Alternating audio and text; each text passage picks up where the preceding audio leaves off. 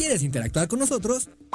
Búscanos en nuestras redes sociales como El Choro Matutino. Agréganos en WhatsApp al 777-443-4208. ¿Y por qué no? Sintonízanos desde la página web www.elchoromatutino.com. También puedes llamarnos a cabina al 311-6050. De lunes a viernes, de 1 a 3 de la tarde por Radio Desafío. Somos la mejor revista informativa del país. Somos...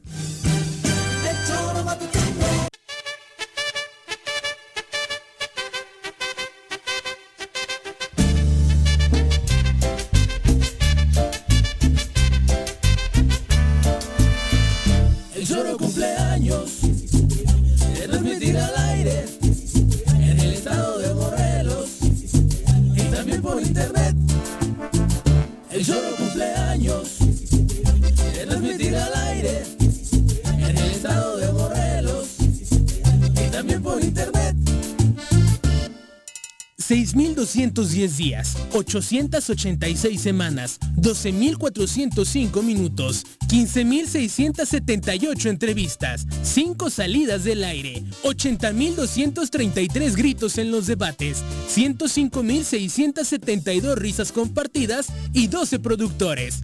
Esa es nuestra historia y lo que falta. Aunque el festejo sea distinto a los demás, la felicidad y la emoción por cumplir un año más ni el COVID nos lo quita. Gracias por ser parte de esta historia.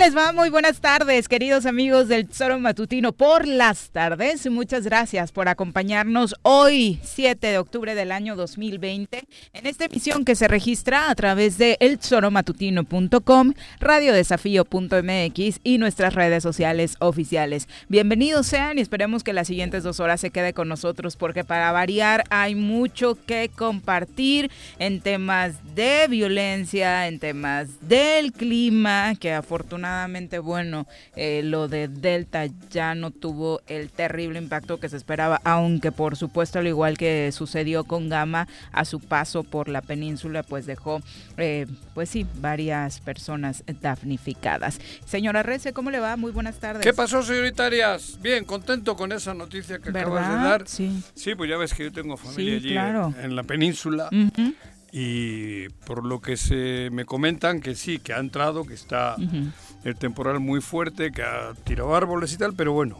No como se esperaba, ¿no? Como el nivel 4 aquel que llevaba bajó a 2 y ya entrando a la costa pues se ha ido diluyendo por lo que dice, ¿no? Pero bien, contento porque te digo, no ha habido daños, digo, de, de vidas y eso, ¿no? Algo de materiales, pero no tan grave como parecía. Exacto, y a raíz de eh, la llegada de Delta y de Gamma en días recientes al país y en medio de la discusión de los fideicomisos, pues vuelve a crecer la preocupación de todos aquellos quienes de alguna u otra forma tienen necesidad de estos recursos sobre el esquema que estaría manejando el gobierno federal para hacérselos llegar ahora que, por ejemplo, el Fonden ya no estaría operando. Pero de eso y más platicaremos hoy. Eh, ¿Quién nos acompaña en comentarios? Vamos a presentarlo.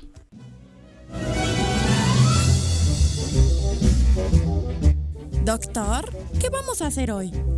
Lo mismo que hacemos todos los días. Tratar de conquistar al mundo. ¿Desde el laboratorio? No, desde la cabina del choro matutino. Llega con nosotros el doctor Iván Dunker.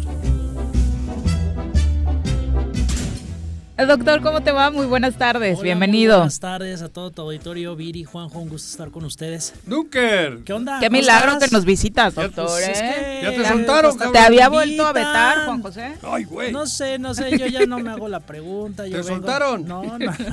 ¿De dónde? ¿No estás en la, en la maestra esa tú también? ¿Cuál no, maestra? En la Ah. ¿Ves? Por, ¿ves? por eso me tomo. Qué llevado, Juan José. ¿Para qué se mete conmigo? Respóndele, ¿tú por qué no traes máscara hoy? ¿No?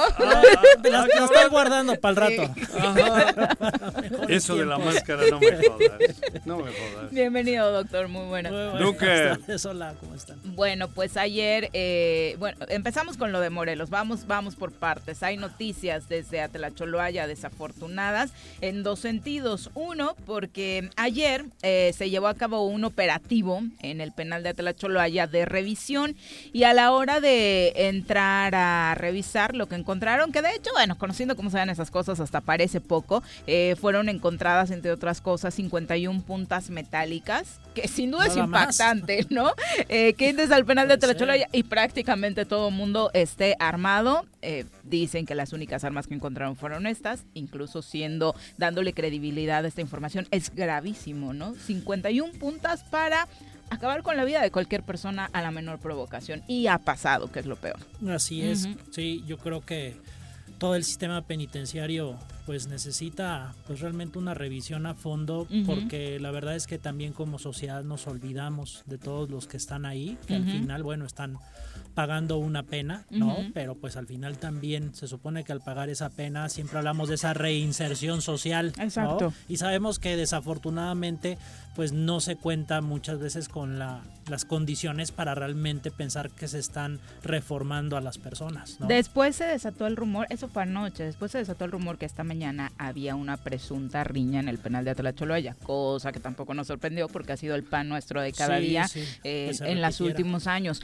Eh, fue la Comisión Estatal de Derechos Humanos a hacer presencia al penal de Atlacholoya porque justo eh, llegaron las personas, personal de CEMEFO, eh, y obviamente esto levantó una alerta mucho más grande. Más adelante platicaremos en cuanto eh, tenga mejor señal con el titular de la Comisión de Derechos Humanos en Morelos, porque al parecer eh, sí se confirma que esta persona, este reo que falleció, lo hizo por otro tema que se ha descuidado al interior del penal de Atlacholoaya, que es la tuberculosis. Al parecer hay un presunto brote de tuberculosis que no ha sido atendido en tiempo y forma y que esto habría sido lo que en efecto provocó la muerte de este reo. Así que ni en términos de seguridad ni en términos sanitarios se está haciendo el trabajo correcto al interior del penal. ¿no? Y que además hemos tenido ya varias oportunidades en, pues, meses pasados de que esto ha ocurrido y sería interesante conocer el punto de vista de la Comisión de Derechos Humanos sobre qué recomendaciones ha emitido ¿no? respecto a situaciones ya pasadas que en principio deberían de prevenir nuevas. ¿no? Exactamente. Bueno, pues ahí está. Al rato hablamos con él. Con el de Derechos Humanos, exactamente exactamente que se encontró ahí en la zona inmediatamente. Luego, ¿qué, qué ha pasado en términos políticos? Ahora mismo todo el mundo se está echando la bolita en torno a lo que sucedió con eh, la Suprema Corte de Justicia de la Nación y este asunto de por qué se cayó, el tema de paridad y la violencia eh, política contra las mujeres. Se cayó porque fue, una de los diputados, otros dicen que fue culpa de, de, los partidos políticos, pero obviamente los, los diputados que integran la actual legislatura pues han salido a a defender lo que ellos consideran eh, se hizo bien, ¿no? Por ejemplo... Si se hizo bien, ¿por qué la, en, el Pleno les, les tumbó? Pues porque dicen que solamente fueron algunos diputados los que al final terminan equivocándose, ¿no? Ah, ira. Exactamente. Ira. Bueno, pues esta situación... La Suprema Corte en pleno dijo, ustedes están mal. Todos dijeron. Exacto. No hubo un voto a favor de que le hicieron con las patas todo lo que hicieron con el afán de salvarle a la piraña, al pez, al pez, a la piraña. con, ese afán de salvar a la piraña, todos, se, todos se equivocaron. Cuando era una cosa tan limpia y tan buena y tan sana políticamente, mezclaron nabos con coles, como decía mi abuelo, y salió un desmadre. Vamos a escuchar lo que decía, por ejemplo, la diputada Alejandra Flores sobre este tema. ¿Qué dice Ale? Eh, creo que se dio en el estado de Morelos un paso, se había dado un paso adelante con esta reforma. Sin embargo, sí hay que ser muy, eh, muy claros y muy enfáticos en el tema de que pudo haberse aprobado sin ningún problema, pudo haber salido el tema si esta reforma se hubiera eh, aprobado en tiempo y forma y no junto con la reforma electoral en su momento. Yo fui de las únicas que levantó la voz porque no se aprobó esta reforma en el Congreso del Estado en una sesión donde los diputados del Partido Encuentro Social fueron los que se retiraron de la sesión y no decidieron continuar. En, ese, en esa sesión yo solicité que se hiciera un receso para que la Comisión de Puntos Constitucionales dictaminara esta reforma y pudiera votarse ese mismo día. Eh, sí mandaron a receso, pero se retiraron los diputados, no salió, decidieron meterla en la reforma electoral y bueno, ya no fue en tiempo y forma eh, la publicación y bueno, cada quien tiene que asumir eh, eh, las consecuencias, pero sí hay que ser muy claros que no fue un tema eh, que haya sido del Congreso en general. Sí se levantó la voz en su momento. Al final entiendo la postura de la diputada, pero es el Congreso de Morelos quien tiene que asumir en su totalidad esto. Claro. Claro, lógico, pero bueno, ha vuelto a mencionar la piraña. En todos los desmadres de Morelos aparece la piraña. Entonces, algo habrá que hacer. Eh, aquí no es el hábitat de la piraña, ese es en el Amazonas, cabrón. Y estoy hablando del pez. Está echando a perder Morelos, ese partido, lamentablemente. Ha echado a perder el Congreso porque a todos les está llevando entre patas. La verdad, por el egoísmo, la avaricia de, del super, ¿qué madre es superdelegado. Del superdelegado y todo su entorno, como tuvo un fracaso político nacional.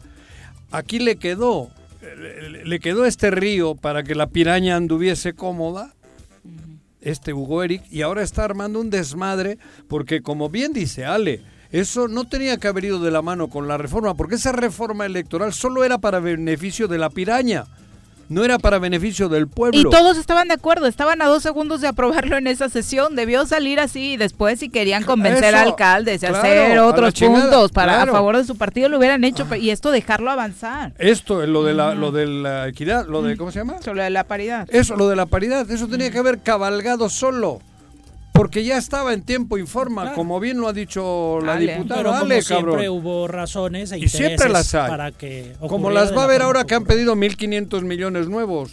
También va a haber un montón de razones que va a operar la piraña para que se apruebe. Luego que no lloren. Luego que no vengan diciendo que no. Porque sabemos, la piraña reparte... ¿Qué comen las, qué comen las pirañas? A otros pescaditos, ¿no? Bueno, eso va repartiendo. Y luego todos están involucrados, cabrón. Ahora quieren 1.500 millones más cuando los 36.000 o 38.000 que tienen no los vemos por ningún lado. ¿Para qué quieren 1.500 más? Y ahí es Cambiando un poco de tema, volviendo la piraña se come todo lo que queda atrapado en el agua. Mira, la piraña. Esa es la piraña. Eso es Hugo Eric, digo, el partido de Hugo Eric. Pirañas. Sí, y digo, al final ciertamente se votan, pero sabemos que, que las responsabilidades también van más allá de un partido. O sea, hay otras, otras personas, otros diputados que también deberán participar. Comen carroña también. ¿No? Carroñeros. Ese es el tema. La piraña es el pues carroñero del agua. Yo creo que ya se acerca el 2021. No, pero está lejos todavía. ya se va a acabar este infierno de año. No, esto es que es verdad. Todavía hablar del 6 de junio, cabrón. Ya casi unos ¿Tú sabes la tortura que es? Menos de un año. Joder, pero es una tortura esto, hombre. Es una tras otra, una tras otra. La actitud denigrante, esa de andar comprando gente, de andar comprando los síndicos, las síndicas comprando alcaldes. Que siguen, ¿eh? No les, no les dejó una, lección aprendida esto que sucedió con la reforma electoral cuando intentaron hacer eso con los alcaldes. Ahora van con las síndicas, como dices. Claro, por eso. Y todo es el partido este la piraña que anda, anda desesperado porque, porque ahora aquí es el lugar donde les queda para resurgir a nivel nacional. De aquí alimentan, de este, de, de, esta, ¿cómo se llama? Piscifactoría, quieren alimentar al país para que tengan pirañas otra vez en todo el país. Así de claro. Hablando de ese partido, el presidente de la mesa directiva del Congreso del Estado de Morelos, Alfonso de Jesús Sotelo, habló sobre el caso Zapotitla y le pidió a la ciudadanía estar tranquila porque lo único que quieren los diputados es que se haga justicia. Que tengan ese dictamen, lo harán o lo enlistarán eh, a la conferencia, que es el órgano interno de control que su servidor preside, y estaremos en condiciones de poderlo eh, subir al orden del día hasta estos momentos les puedo mencionar que no ha sido turnado. Debo entender que están haciendo el análisis las coordinadoras, los coordinadores, junto con sus asesoras, asesores, para que finalmente el Pleno pueda de fondo tomar una decisión. ¿Cuál es el ánimo de todos los diputados? ¿Están a favor de que el diputado eh, se separe un tiempo del cargo para que haga frente al juez? Yo creo, que, el, yo creo que el ánimo de nosotros como legisladores eh, siempre, siempre tiene que ser en favor de la justicia. Creo que nosotros eh, como legisladores no podemos corresponder o tomar un papel que sea alejado a nuestra actividad neta y estrictamente legislativa y que sea en este caso eh, la autoridad eh, judicial quien tenga esa posibilidad. En este caso entiendo que la Fiscalía... Justicia. Que quiere justicia. Ahora háganme la traducción. ¿Qué ha dicho? Tú, tú que eres doctor, cabrón. ¿Qué ha dicho? No, bueno, pues es nada más no meterse en problemas, decir sí, que se haga justicia. no le estamos ayudando a mis cuates. Por eso, pero ¿qué ha dicho? ¿Qué, qué? Yo no le he entendido nada. A Cantinflas le entendía más. en las películas, cuando yo estaba en Bilbao y nos pusieron una Cantinflas, le entendía más, cabrón. Porque ¿qué ha dicho? ¿Le van a desaforar? ¿No le van a desaforar? ¿Le van a meter? ¿Le van a.? No Echó la bolita primero porque dijo, lo están analizando en comisiones. Mm. Pero el, chiste es ese. ¿Qué, ¿Qué es hacer justicia? ¿A quién hay que hacerle justicia? ¿A quién en este caso? Que corra la justicia. y para que corra la justicia, claro. Pero entonces que no se, que no se escude en algo cuando hay una demanda, una denuncia tan tan tan tan tan, tan Hoy sinónimo de justicia sería lo que hemos dicho desde el inicio, que exista piso parejo entre el funcionario denunciado y la víctima. Claro, eso es lo único que se pide. Como se ha dicho en innumerables ocasiones, no se está enjuiciando a nadie, no se está declarando culpable. Esto no es un tribunal, solamente se requiere piso parejo para denunciado y víctima. Y hoy no existe eso. hoy obviamente el señor tiene fuero y está sacando provecho de eso. ¿En qué partido está? En el, Partido Encuentro Social. Es otra piraña más. Sí, ahora también ahí es importante el trabajo que haga la fiscalía, ¿no? Porque al final, con fuero o sin fuero, la fiscalía tiene que hacer sus investigaciones. No es lo mismo. También. La, fiscalía, mientras este señor sea diputado. ¿Por qué tendría que ser? No, no ah, tendría que ocurrir así. O sabemos que porque se politiza en, México todo, ¿no? Pero no tendría que ser así. ¿No has visto la, la carga violenta contra el fiscal? ¿No, ¿No la has visto tú estos días, Junker? Sí, sí, o sea. Dunker. Dunker, Junker, ¿quién es? No sé. Ah, cabrón, Dunker, cabrón. ¿No has visto, Dunker, ¿no has visto la carga brutal contra el fiscal? Le han dicho de todo. Le ha dicho el gobernador que es un corrupto, que él montó todo, que tal, que tiene vínculos con el narco. Entonces, ¿tú crees que está en igualdad? Esta cosa, el ataque es brutal, desde el Ejecutivo y pasando por el Legislativo. ¿Con qué, ¿Con qué ganas va a actuar el fiscal, cabrón? Bueno, siempre puede renunciar la gente cuando no se le deja hacer su trabajo. Lo entiendo. No, no, no, renunciar, no, renunciar, no. Yo no he dicho que él no esté actuando como, como debe de ser, pero ve cómo a la piraña esta la están protegiendo cuando tú dices que es la fiscalía la, la, que debe de actuar, claro que es la fiscalía, pero si el gobernador fue el primero que le puso el, el, el, y no tendría que ocurrir así. No tendría que ocurrir así. Tendrían que dejar que la gente haga por su eso trabajo. Te digo. Que los ah, funcionarios hagan su trabajo. Por eso, entonces, que, deje el fuero. Que deje el fuero, mm. cabrón. Que salga al, ruedo. Si se metió en, andaduras, que salga al ruedo. Porque de, de lo contrario, ¿cómo va a actuar el fiscal? Si tiene todavía un año de fuero o más, en un año de aquí a que termine esto, la chica esa que ha denunciado, ¿qué va a hacer? Sufrir. Va a estar sufriendo. Sí, porque no está en igualdad. Lo que ha ¿eh? ocurrido, la revictimización. ¿O, qué hay que hacer en un año? ¿Llevarla a otro estado para que, para que no ocurra nada? Oh, joder. Es un problema de fondo. En eh, por eso, esto no es tan sencillo. Por eso le digo al que ha hablado de esa manera que el, Congreso tiene que hacer justicia o de que prevalezca. Pues cabrón, eso es lo que queremos. Que la justicia actúe, que cabalgue limpia, sin trabas, porque la primer traba la puso el gobernador cuando le dijo a, Uriel, Uriel, tú no te metas porque tú has sido el que has montado este circo. Y tuvo que salir la niña, la, chica, a decir mentira. Esto no es un circo, me violaron, dijo, dijo ella en un video. Pero el primer defensor de la piraña, de la piraña esta, del pez, fue el gobernador, atacando brutalmente la autonomía de la fiscalía. Y posteriormente se fueron sumando otros actores políticos, ¿no? Ah, claro, con la línea del gobernador, cabrón. no, pues le da línea. No es la búsqueda de justicia, es finalmente la búsqueda del interés político que más convenga a los al partido.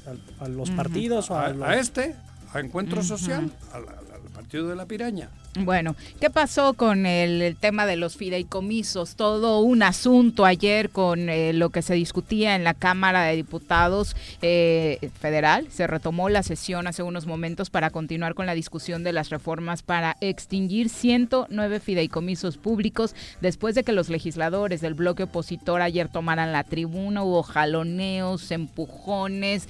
Eh, ¿Qué va a pasar con, con estos 109 fideicomisos? Le decíamos ahora mismo que está un, ¿Quién los protege? huracán. El eh, PAN.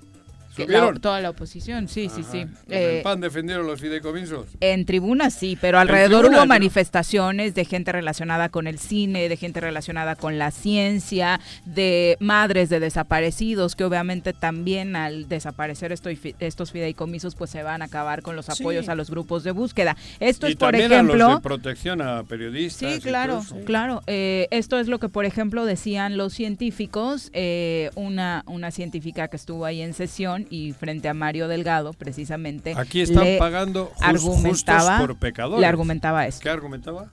Que desaparezcan los fideicomisos, que son la única manera que tenemos de hacer proyectos multianuales y también de conseguir financiamiento externo que viene del Banco Mundial, que viene del PNUD, que viene de la Unión Europea para llevar a cabo investigaciones. Hoy el Sinvestab tiene 19 proyectos sobre el COVID y no va a tener cómo continuar, se van a ver parados. En el CIDE tenemos más de cinco, también viendo los efectos socioeconómicos eh, y políticos de la pandemia, y nos van a detener todos estos proyectos. ¿Por qué? Porque quieren la lana y quieren el control. Eso no puede ser, es una irresponsabilidad mayúscula. ¿Cómo en medio de la pandemia dejan a México sin ciencia? Me parece verdaderamente descabellado. Y nos dicen que nos van a dar los recursos. Los recursos sí. Yo entiendo, pero creo que van a pagar justos por pecadores. Pero en la balanza no habrá habido más estafa que ayuda. Supongo yo que toda esta gente que está luchando porque continúe tienen, tienen razón y habrán actuado con limpieza. Pero ¿cuántos fideicomisos no ha habido que se han chingado la lana, que se han clavado la lana? que se han hecho millonarios vía fideicomiso, ¿cuántos no habrá? Yo no estoy diciendo que, no tenga razón. Habrá que buscar el mecanismo para que continúen las cosas como, como debe de ser. Pero seguro estoy que en fideicomisos ha habido unas estafas descomunales, lo mismo que en fideicomisos en asociaciones civiles, que se crearon simplemente que les dieron luego esa madre que dan de deducible y tal para lavar dinero, como el chingado Teletón y esas madres. En los fideicomisos también ha habido unas estafas terribles, terribles. El, dinero lo han manejado a la, libre, al libre robo, cuando en otras áreas no. Por eso no sé cómo buscarle la línea intermedia. Ahora seguimos con esa discusión. Ya nos acompaña a través de la línea telefónica eh, Raúl Israel Hernández, eh, titular de la Comisión Estatal de Derechos Humanos, a quien saludamos con muchísimo gusto. Israel, muy buenas tardes. Hola, muy buenas tardes, Diri. Un saludo a Juanjo y también a Iván, al doctor Iván. Aquí está. Un placer estar con ustedes. Con el gusto de saludarte siempre, aunque desafortunados los motivos por los que lo hacemos eh, con regularidad. Cuéntanos qué es lo que está sucediendo en el penal de Atlacholoaya y por qué eh, decides ir al, lugar. Sí, gracias. Pues eh, en esencia, la razón por la que fui al penal de Atlacholoaya, Centro de Reinserción Social Morelos, tiene que ver por el, reporte que estuvo circulando en medios sobre el fallecimiento de una persona privada de su libertad. Eh, la Comisión Estatal de Seguridad informó que la causa de esta muerte había sido un paro cardiorrespiratorio. nosotros en la comisión en los últimos, las últimas semanas, últimos meses, hemos ido poco a poco registrando eh, distintos decesos por muchos motivos y este este tema el de las causas por enfermedad por temas relacionados con eh, los problemas respiratorios pues es algo que nos ha ocupado por el contexto de la pandemia que estamos viviendo. Entonces eh, decidimos ir al penal de Choloaya para poder entrevistarnos con las autoridades del centro. Así lo hicimos y eh, ahí se nos informó, se nos amplió esta, esta información, se nos dijo que la causa de la muerte había sido por un diagnóstico de tuberculosis y que por esa razón no podía yo eh, de alguna manera ir eh, al lugar en donde se estaba haciendo el levantamiento del, del cuerpo, que era lo que yo tenía como intención básicamente pues también para proteger nuestra nuestra salud y la del visitador que me acompañaba. Ese fue eh, digamos eh, eh, lo que lo que aconteció esta mañana y es lo que con mucho gusto le estamos informando a ustedes y a la ciudadanía. Hubo un rumor de que eh, la primera información que se manejó era un trascendido sobre una riña esta mañana que habría, entre otras cosas, dejado como saldo la muerte de esta persona. Se confirma que el reo muere por enfermedad, pero de la riña, ¿se sabe algo? ¿Fue real? Pues no, no tenemos en este momento eh, una, digamos, investigación que tenga esta conexión eh, sí, ahí nos informaron también que hubo una, un operativo para asegurar objetos prohibidos, básicamente armas. de peso. pero, eh, bueno, el, motivo de la muerte del día de hoy fue esta, este mal, el, la, tuberculosis, que por cierto es una enfermedad, ustedes saben que es curable, eh, se atiende a tiempo y también y también prevenible. Entonces, eh, por esta por esta cuestión estamos iniciando en la comisión una queja de oficio y solicitando también medidas eh, precautorias para evitar un posible brote, para que se proteja la salud tanto de los eh, PPLs, así como del personal administrativo, de custodia, los familiares de, los PPLs y también al personal que trabaja en los juzgados que se encuentran ahí también, ¿no? Eh, estamos eh, desde hoy solicitando estas medidas para que pues eh, se eviten, ¿no? Y, bueno, investigar también si se actuó o no con oportunidad en este caso que estamos que estamos revelando porque el diagnóstico se tiene desde el lunes de esta semana, ¿no? Y bueno, hoy estamos entonces, en este momento no podríamos confirmar de otras personas con esta enfermedad. No, hasta este momento no, es parte de lo que estamos solicitando, que se implementen medidas eh, de protección eh, para eh, evitar que se pueda propagar un contagio y que desencadene o culmine con pues cuestiones agravadas en la salud de los PTL, ¿no? que puedan culminar con sus con sus vidas. Eso lo estamos haciendo desde hoy y pues todo a raíz de, de la visita que hicimos desde la comisión por parte del servidor. Buenas tardes, estimado licenciado. Una pregunta, desafortunadamente el penal pues ha sido un foco de problemáticas que hemos visto a lo largo de los meses y en donde creo que siempre ha estado participando la Comisión de Derechos Humanos. Eh, ¿Nos podría actualizar en cuanto a la, eh, el que las autoridades hayan atendido las recomendaciones de quejas pasadas que se hayan iniciado? ¿Cómo van? ¿Si se están atendiendo? Porque siempre esperamos que de las intervenciones que hace la Comisión, bueno, se atienda y eso también vaya previniendo eh, problemáticas futuras. ¿Está ocurriendo así? ¿Cuál es su perspectiva respecto a esto? Sí, gracias.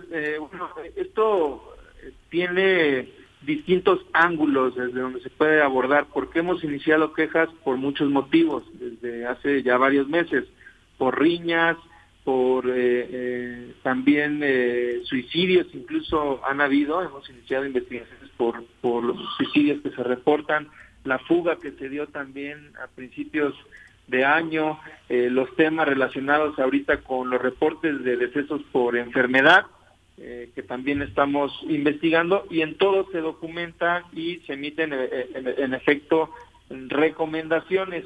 Pero también yo quiero destacar, ya para poder contestar la pregunta, el trabajo que hicimos y dimos a conocer a inicios de año, que es el diagnóstico estatal a centros penitenciarios, en donde eh, pusimos en evidencia pues muchos eh, muchas situaciones que deben de ser atendidas entre otras en lo que ahorita nos ocupa las cuestiones relacionadas con garantizar la salud no nada más de los PPL sino también del personal administrativo y de custodia que ahí labora eh, sobre todo en, el contexto de pandemia. Y aquí también quiero hacer un comentario. al final de cuentas estamos hablando de derechos humanos, de derecho a la salud, del derecho de las personas privadas de su libertad y los derechos cuestan, los derechos cuestan, cuestan dinero. Y si no se asignan los recursos suficientes y necesarios para que la Comisión Estatal de Seguridad cumpla con ese deber, con ese mandato, pues también existe una corresponsabilidad de las autoridades encargadas de suministrarlo, específicamente Secretaría de Hacienda y en lo que tiene que ver con los insumos médicos, la Secretaría de Salud, a quienes nosotros también hemos solicitado que actúen y generen las condiciones al eh, sistema de reinserción social para que cumpla con eh, eh, el deber que tiene de cuidado en la integridad y vida de las personas privadas de su libertad que se encuentran bajo su custodia. Eh, quiero cambiar un poquito el tema. Creo que ya quedó claro todo lo relacionado con este... nuevo- Con lo sucedido en Atlacholaya.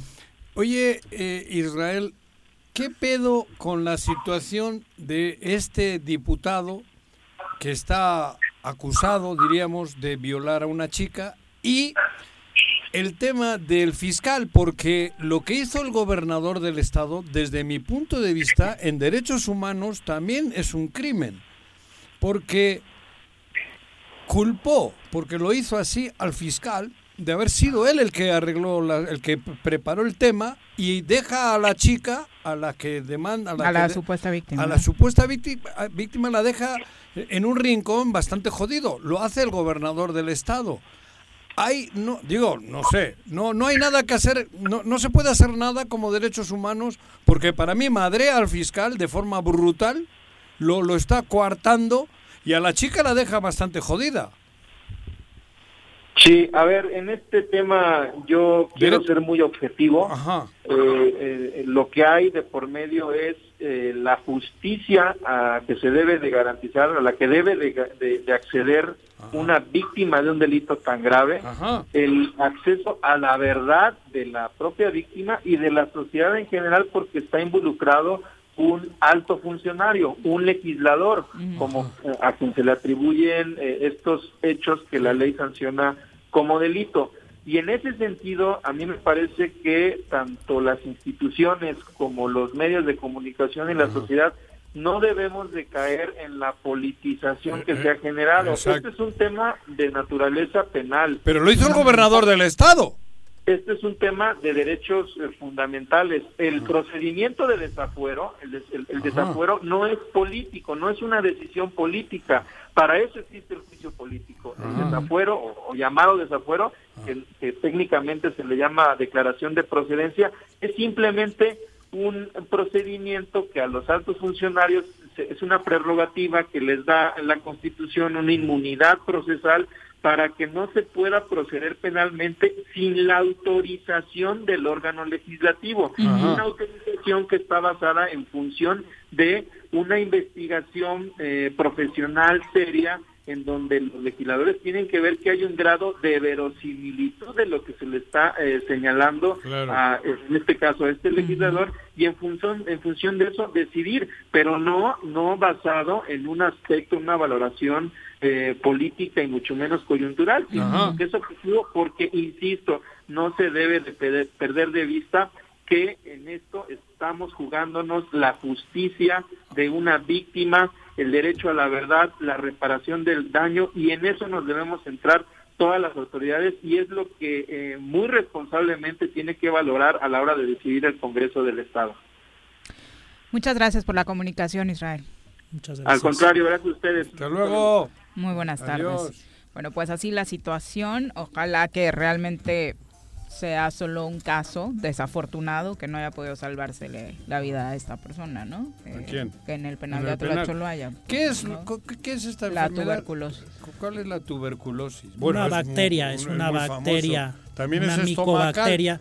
Es la clásica en donde empiezas a toser sangre, esa clásica que mataba a las personas que Ah, sí. se va a los pulmones. A los pulmones. Esa, ya sabes. Tuberculosis. Tuberculosis, la tuberculosis. Ah, exactamente. ¿Y Y hay eso? tratamientos, pero bueno, es una bacteria y es cura. una enfermedad infecciosa. Como A dijo tiempo el y son tratamientos pesados, ¿no? Entonces, Sí, pero sí es, Pero no es mortal. En su No es- día, en su día, sí. Atendida a tiempo. complicaciones. Y es contagiosa. Sí, claro. De bacteria. hecho, muy. Es una bacteria Sí, que es se- una bacteria, es infecciosa y por eso eso en un centro penitenciario Es peligroso. es peligroso y ahí, pues como bien dice el licenciado, la Secretaría de Salud tiene que invertir todo para que no se genere un, un brote y, y- y haya lesiones, incluso para los propios policías, ¿no? También que están ahí, los Sí, funcionarios. el personal, ¿no? por supuesto. Pero, es- pero esto es parte, ese es parte del problema de que realmente está muy abandonado el sistema penitenciario en términos de salud, lo sabemos. Si no les Y- importa que se maten entre ellos, menos que los mate una tuberculosis. Y ¿no? mejor, Mm. esto es lo que tiene más preocupado, es que esto lo que andan es cuidando su culito, no la tuberculosis, cabrón. Bueno, es la una con 35. ¿Está el estado podrido? ¿Tú crees que les va a preocupar los que están en la cárcel? Si tienen el estado p- podrido. Tuberculoso, el estado estado tuberculoso. está, eso. Ahí sí que está bota.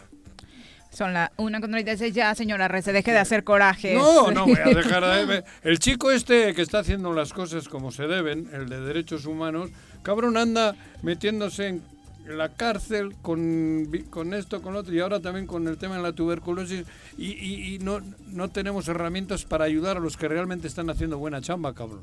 Ojalá todos trabajasen como este, como, ¿cómo se llama? Raúl Israel. Sí. Ojalá todos tuviesen esa voluntad, por lo, menos. Y lo desafortunado es que cuando, aún cuando tengamos funcionarios de esa naturaleza, que no muchas veces los va a encontrar, pero aún cuando los hay, desafortunadamente están limitados, como él lo dijo, también oh. por cuestiones presupuestales, ¿no? Y es ahí en donde venimos. Los acorralan de otra bueno, también, digo, si ya hay un interés ahí de, ah, algún funcionario, pues también. Vamos a una pausa, regresamos con más. Después de 17 años, aún nos quedan historias por vivir y compartir a tu lado. Gracias por ser parte de esta historia. El choro ¿Sabías que ya puedes pagar tu predial 2021 en Emiliano Zapata? Aprovecha el 15% de descuento en pago anticipado 2021 durante todo octubre. Para jubilados y pensionados, 50% de descuento. Recuerda que también puedes hacerlo en línea. Ingresa a recaudacioneszapatamor.gov.mx o llama al 246-0627 y 28. Emiliano Zapata, Administración 2019-2021. Si quieres consentir a tu mascota, el mejor lugar para hacerlo es Clínica Veterinaria Mundo Mascota. Contamos con consultas, medicamentos, accesorios, alimento y servicio de pensión. Además, tenemos servicio a domicilio. Ubícanos en Avenida 10 de Abril, número 1210, Colonia Granjas, o llámanos al teléfono 169-2128. Clínica Veterinaria Mundo Mascota. En Morelos las y los diputados trabajan por leyes con justicia social y de beneficio para todos. A partir de este año, las actas de nacimiento no pierden vigencia, así que ya no tendrás que gastar más para realizar tus trámites. Con acciones como esta, Morelos avanza. 54 legislatura. Congreso del Estado de Morelos. Cafetería, tienda y restaurante, punto sano. Contamos con comida vegana y vegetariana, porque nos preocupamos por tu salud. Ven y conoce nuestros productos orgánicos y suplementos alimenticios. Al interior de Plaza Andrómeda, local 19, en calle Pericón, Lomas de la Selva. Contáctanos al 372-3514 o búscanos en Facebook como Punto Sano Cuernavaca. ¿Sabes cuántos tipos de violencia existen? La violencia física, psicológica y sexual destruye tu vida y la de los tuyos. Ya basta, no te calles, no estás sola. En Xochitepec cuentas con ayuda. Si eres víctima de violencia, acude a la instancia de la mujer o llama al 777-365-1945. No vivas en silencio por miedo o indiferencia. Gobierno Municipal, estar bien te lo mereces. El solo cumpleaños, de transmitir al aire, en el estado de Morelos también por internet. El choro matutino.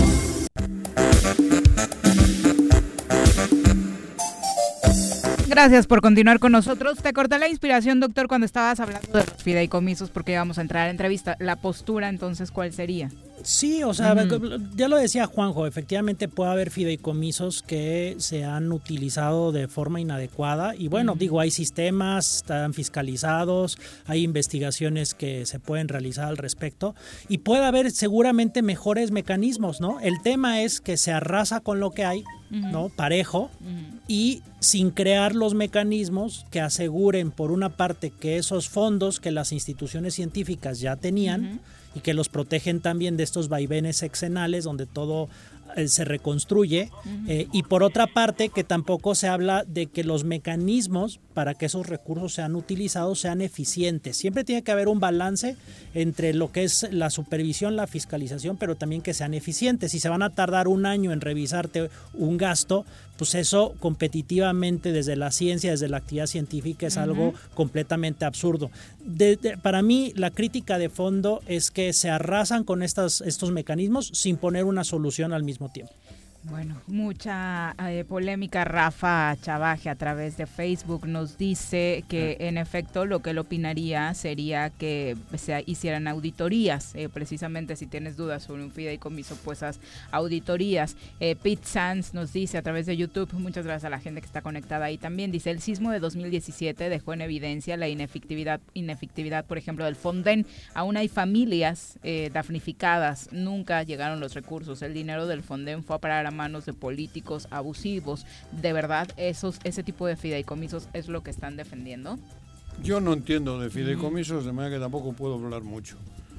No puedo ni... Pues son bolsas especiales. Sí, este pero no, no conozco el mecanismo, no sé. No sé. Yo deduzco que ante tanta corrupción como la ha habido, sin duda alguna que habrá sido otro de los productos que ha tenido que ha estado infectado. Al que le han metido Aquí no hablaban que había un fideicomiso en Temisco, en Tequesquitengo. El del lago sigue existiendo. por eso, y el Fitur, y el del otro, y el del, el del compadre.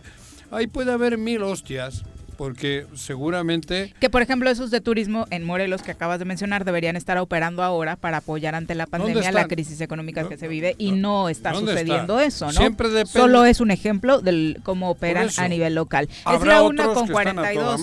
Eh, vamos a saludar ahora a la dirigente estatal del PRD, Cristina Valderas, a quien saludamos con muchísimo gusto. Cristina, muy buenas tardes.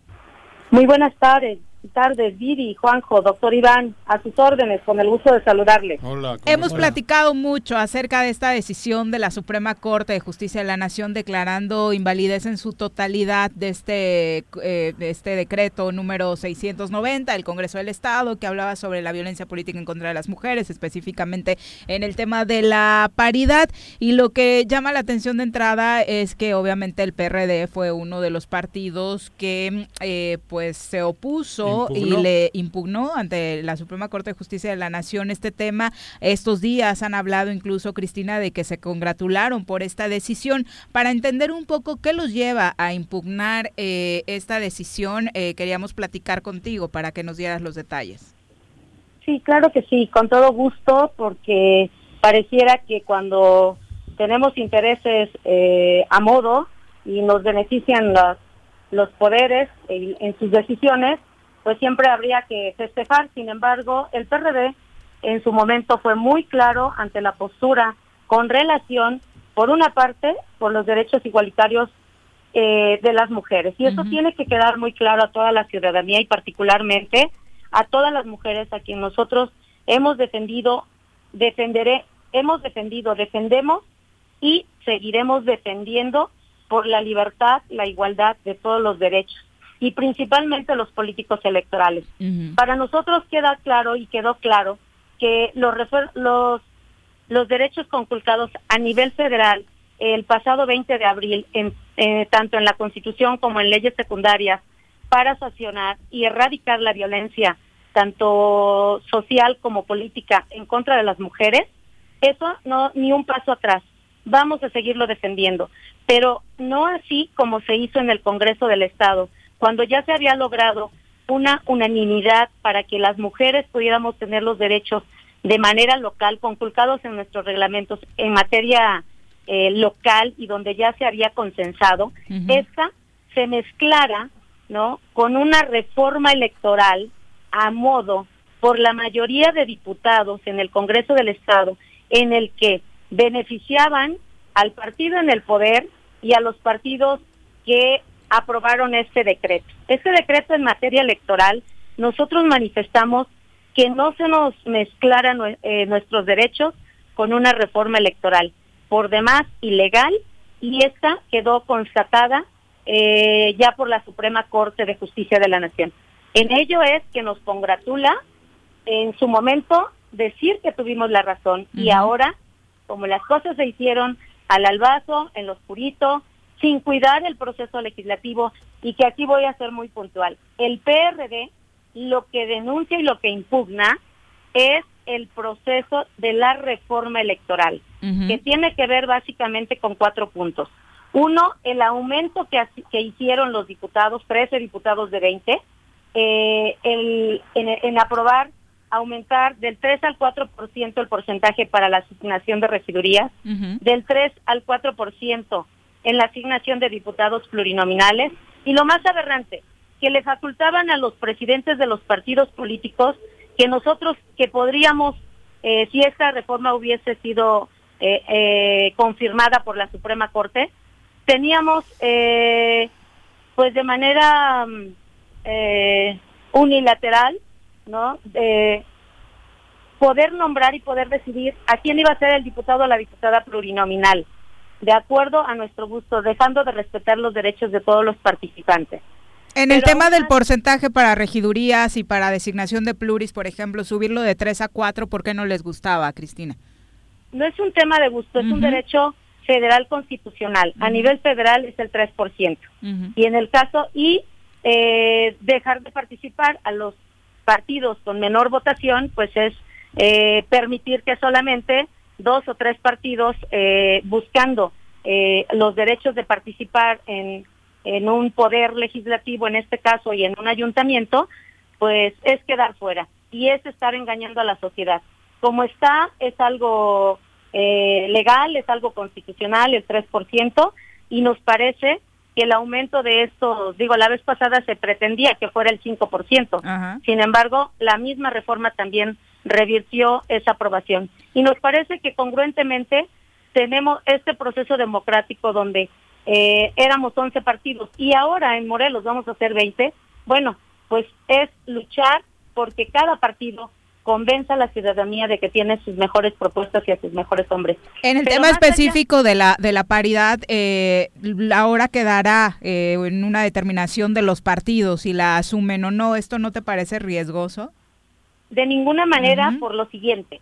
En primer lugar, como PRD, siempre hemos privilegiado el tema de la paridad a la hora de asignar no solamente a nuestros cargos de, elección popular, sino de elegir también a nuestros dirigentes. Hoy mismo, eh, nosotros siempre hemos, en nuestros cargos de dirigencia y de representación popular, siempre, siempre defendemos la paridad y además así queda registrado de manera horizontal, eh, vertical, en la práctica, transversal. En, la transversal. En la práctica lo hacen. ¿Lo hacen? Sí, por supuesto, por supuesto. De hecho, eh, en el 2015 nuestro partido defendió que eh, las mujeres encabezaran la lista plurinominal de todos los partidos y esto fue efectivo. Hoy tenemos una un Congreso más allá de lo paritario. Tenemos mayoritariamente un grupo integrado por mujeres, que es muy lamentable, y eso sí también lo, lo quiero volver a decir, que siendo la mayoría de mujeres, pues no hayan logrado consensar con los demás, eh, los otros seis hombres y entre ellas mismas, pues el respaldo de estas leyes que fueron aprobadas eh, de manera pues no no correcta y en la que sí nos afectaron a todas las mujeres de Morelos porque nos utilizaron como moneda de cambio ya teniendo esos derechos conculcados. No es difícil para ti, como presidenta del PRD, argumentar cosas después de la experiencia vivida, porque el PRD salió bastante deteriorado, te lo digo en serio. El, del gobierno anterior, el partido era el PRD y no salieron bien en, en Morelos. ¿No se te complica a ti a la hora de poder defender todas estas tesis, teorías, en fin, todos estos argumentos cuando el PRD estuvo en el poder y salió medio traqueteadón? Las decisiones en el proceso electoral pasado fueron, fue de la ciudadanía y nosotros no solamente respetamos, eh, reflexionamos. Y hoy por hoy nuestra forma de pensar nuestra forma de ser y de tenerlo estipulado en los estatutos y además haberlo llevado a cabo eh, como poder en el Congreso del Estado, mayoritariamente, la, siendo congruentes, nuestro partido impulsó la reducción de los diputados de 18 uninominales a 12 y solamente de 10, eh, de 12 plurinominales a 4. O sea, si la ciudadanía, por no enterarse o por no saber, no reconoce estas decisiones y estos impulsos que son democráticos porque además la ciudadanía siempre ha pedido que se reduzca el número de diputados, el número de, plurinominales. El PRD lo hizo desde el Congreso. Hoy solamente vamos a hacer valer ese derecho. En esta ocasión querían impulsar también el aumento de diputados. Entonces, nosotros por eso votamos en contra. Y en el tema de la paridad, por supuesto que no se me hace difícil, porque soy una mujer que está en la izquierda y haciendo política desde hace muchos años Ajá. y en los que también ha sido eh, impulsora y al mismo tiempo beneficiada. Por supuesto que no se me hace difícil porque es un tema de convicción, es un tema de principios y en el PRD los vamos a hacer valer como siempre. Ah, Eh, ajá. por eso hacemos un llamado, ¿no? A los diputados y a los actores que nos que nos puedan hacer sus comentarios, por supuesto los respetamos, sin embargo, quiero que sepan que nosotros vamos a defender los derechos eh, de las mujeres y así vamos a hacer nuestro registro. Eh, por bloque, como nos digan de man- el INPEPAD, de manera donde tenemos mayoría, eh, eh, eh, mayoría, nuestro primer bloque, eh, van a ser mujeres las candidatas, el 50%, y el otro 50% van a ser hombres. Vamos a hacer valer pues este derecho, e insisto, nosotras, las mujeres, con ellas todo y sin las mujeres nada. Continuando con la pregunta que te hice hace ratito, también te quiero decir que teniendo estos dos años de este gobierno, comparativamente con el que tuvieron ustedes, porque gobernó el PRD, ahora gobierna el PES, ¿no tienen ustedes posibilidad de argumentar con fuerza que la diferencia entre gobierno y gobierno es brutal? No hay forma de que ustedes, digo, supongo que han estado un poquito acobardados o agazapados ahí porque no salieron bien, pero después de estos dos años de este gobierno, el PRD no puede salir a decir qué hicieron, porque en Morelos hi- hicieron cosas estando el gobierno del PRD, bueno, de Graco. Sí, muchas gracias. No, y lo digo en serio porque, puta, em, si aquello decían que fue malo, hemos ido a Guatepeor. Y ustedes ahí han estado calladitos porque han estado calladitos. No es momento de que podamos, que, que, que, que salgan con un poquito más de valentía. Ah, bueno, en, en mi caso, esta dirección estatal ejecutiva que represento, estamos en la disposición de impulsar la política a otro nivel. Y para eso se quiere de- se tiene que aceptar que las cosas, el gobierno del estado tiene que aceptar que no ha hecho las, eh, no ha hecho su trabajo, no ha cumplido con lo que prometió en campaña. Eh, la ilegalidad en la que ahora se han movido desde su inicio, eh, pues hoy la ciudadanía la siente y la ve y por supuesto los partidos políticos y en mi caso eh, el PRD habremos que hacer lo propio y, y desde este momento hacemos un llamado a, a volver al diálogo, a las mesas de trabajo, a convocar a los académicos y a los políticos, pues para que la sociedad eh, siga avanzando. De lo contrario, eh, vamos a seguir en la en la le- ilegalidad y además la sociedad, pues bueno, va a tener que sancionarnos próximamente en el proceso electoral. Y digo sancionarnos quiere decir, pues a favor o a volver a, a votar por el PRD, que es lo que nosotros eh, buscamos, porque además tiene elementos, bien lo dices, para poder valorar qué se hizo en materia educativa. O sea, beneficiar a 120 mil estudiantes de nivel eh, secundaria, eh, de nivel preparatoria y universidad, ahora comparados con 20 mil eh, beneficiarios en todo el estado, hay una gran diferencia. Haber entregado a la universidad después de que se recibía el 1% del presupuesto y cuando llegó el gobierno anterior lo aumentamos a un 2.5%, haber instalado el C5 en materia de seguridad para prevenir el tema de violencia en, en nuestro estado. O sea, hay elementos, haber beneficiado también y reactivado la economía en beneficio de las mujeres de este estado que eran, son, eran jefas de familia con un presupuesto de, de más de 55 millones de, pesos. Por supuesto que se lo vamos a- se lo estamos diciendo desde este momento a la gente, porque tiene ya cómo comparar qué se hizo en el anterior gobierno y qué podemos recuperar. Porque de lo contrario, si la sociedad no respalda o no se eh, pone de acuerdo para que arriben al poder personas que tengan compromiso social eh, y en el que nosotros estamos abriendo, abriendo nuestras puertas para que hagan sus propuestas de candidaturas y que sea gente que le guste la política, que estudie la política y que se comprometa con la sociedad y los sectores eh, vulnerables, pues para regresarles en su momento en beneficio y en políticas públicas que reactiven la economía. Van a ir en- Y en este mo- es momento, es momento para, para nosotros y gracias por la oportunidad. Ajá. El PRD se pone al frente. Estamos para servirles. ¿Van a ir en coalición? ¿Va a haber eh, fórmulas para Alianzas. que alianzas con otros partidos? en Yo hablo Morelos, ¿eh? Sí, sí, está bien. Eh, por supuesto, ¿Tienes alguna la- estrategia ya electoral? Eh, sí, y la estamos discutiendo y fortaleciendo con nuestros li- liderazgos en los municipios, Ajá. porque ahora en el PRD las propuestas vendrán desde la base, desde los municipios con sus dirigentes, los vamos a escuchar, vamos a someter al escrutinio de la sociedad nuestras propuestas y por supuesto hemos convocado a una amplia alianza con los grupos sociales con los que nos estamos reuniendo y ya hemos empezado a preparar la firma de convenios. Más allá de las candidaturas, más allá en este momento de quién pueda ser beneficiado en lo personal, vamos a privilegiar un programa eh, con beneficio para cada uno de los sectores. En el PRD estamos preparados para buscar la, la- las alianzas y en todo caso candidaturas comunes en los municipios con los partidos afines a nuestro programa y principios. Pero por supuesto hay partidos de izquierda que con los que nosotros habremos de eh, buscar el diálogo para eh, No pues, más pan. No más pan. no más pan. Esa es muy buena pregunta. Ajá. No más pan. Ah. Este, a mí a mí con chocolate. Cristina, antes de finalizar, en el va, va estado... a ser una decisión, va a ser una decisión de mi consejo. O sea, yo soy Cristina Valderas. eh, Todos juntos. Mi carrera, sí, por supuesto, mi carrera política ha sido muy clara, pero las decisiones no las voy a tomar de manera unilateral. Tendrá que ser el consejo y siempre las decisiones que se tomen no tendrán que ser en beneficio de la sociedad.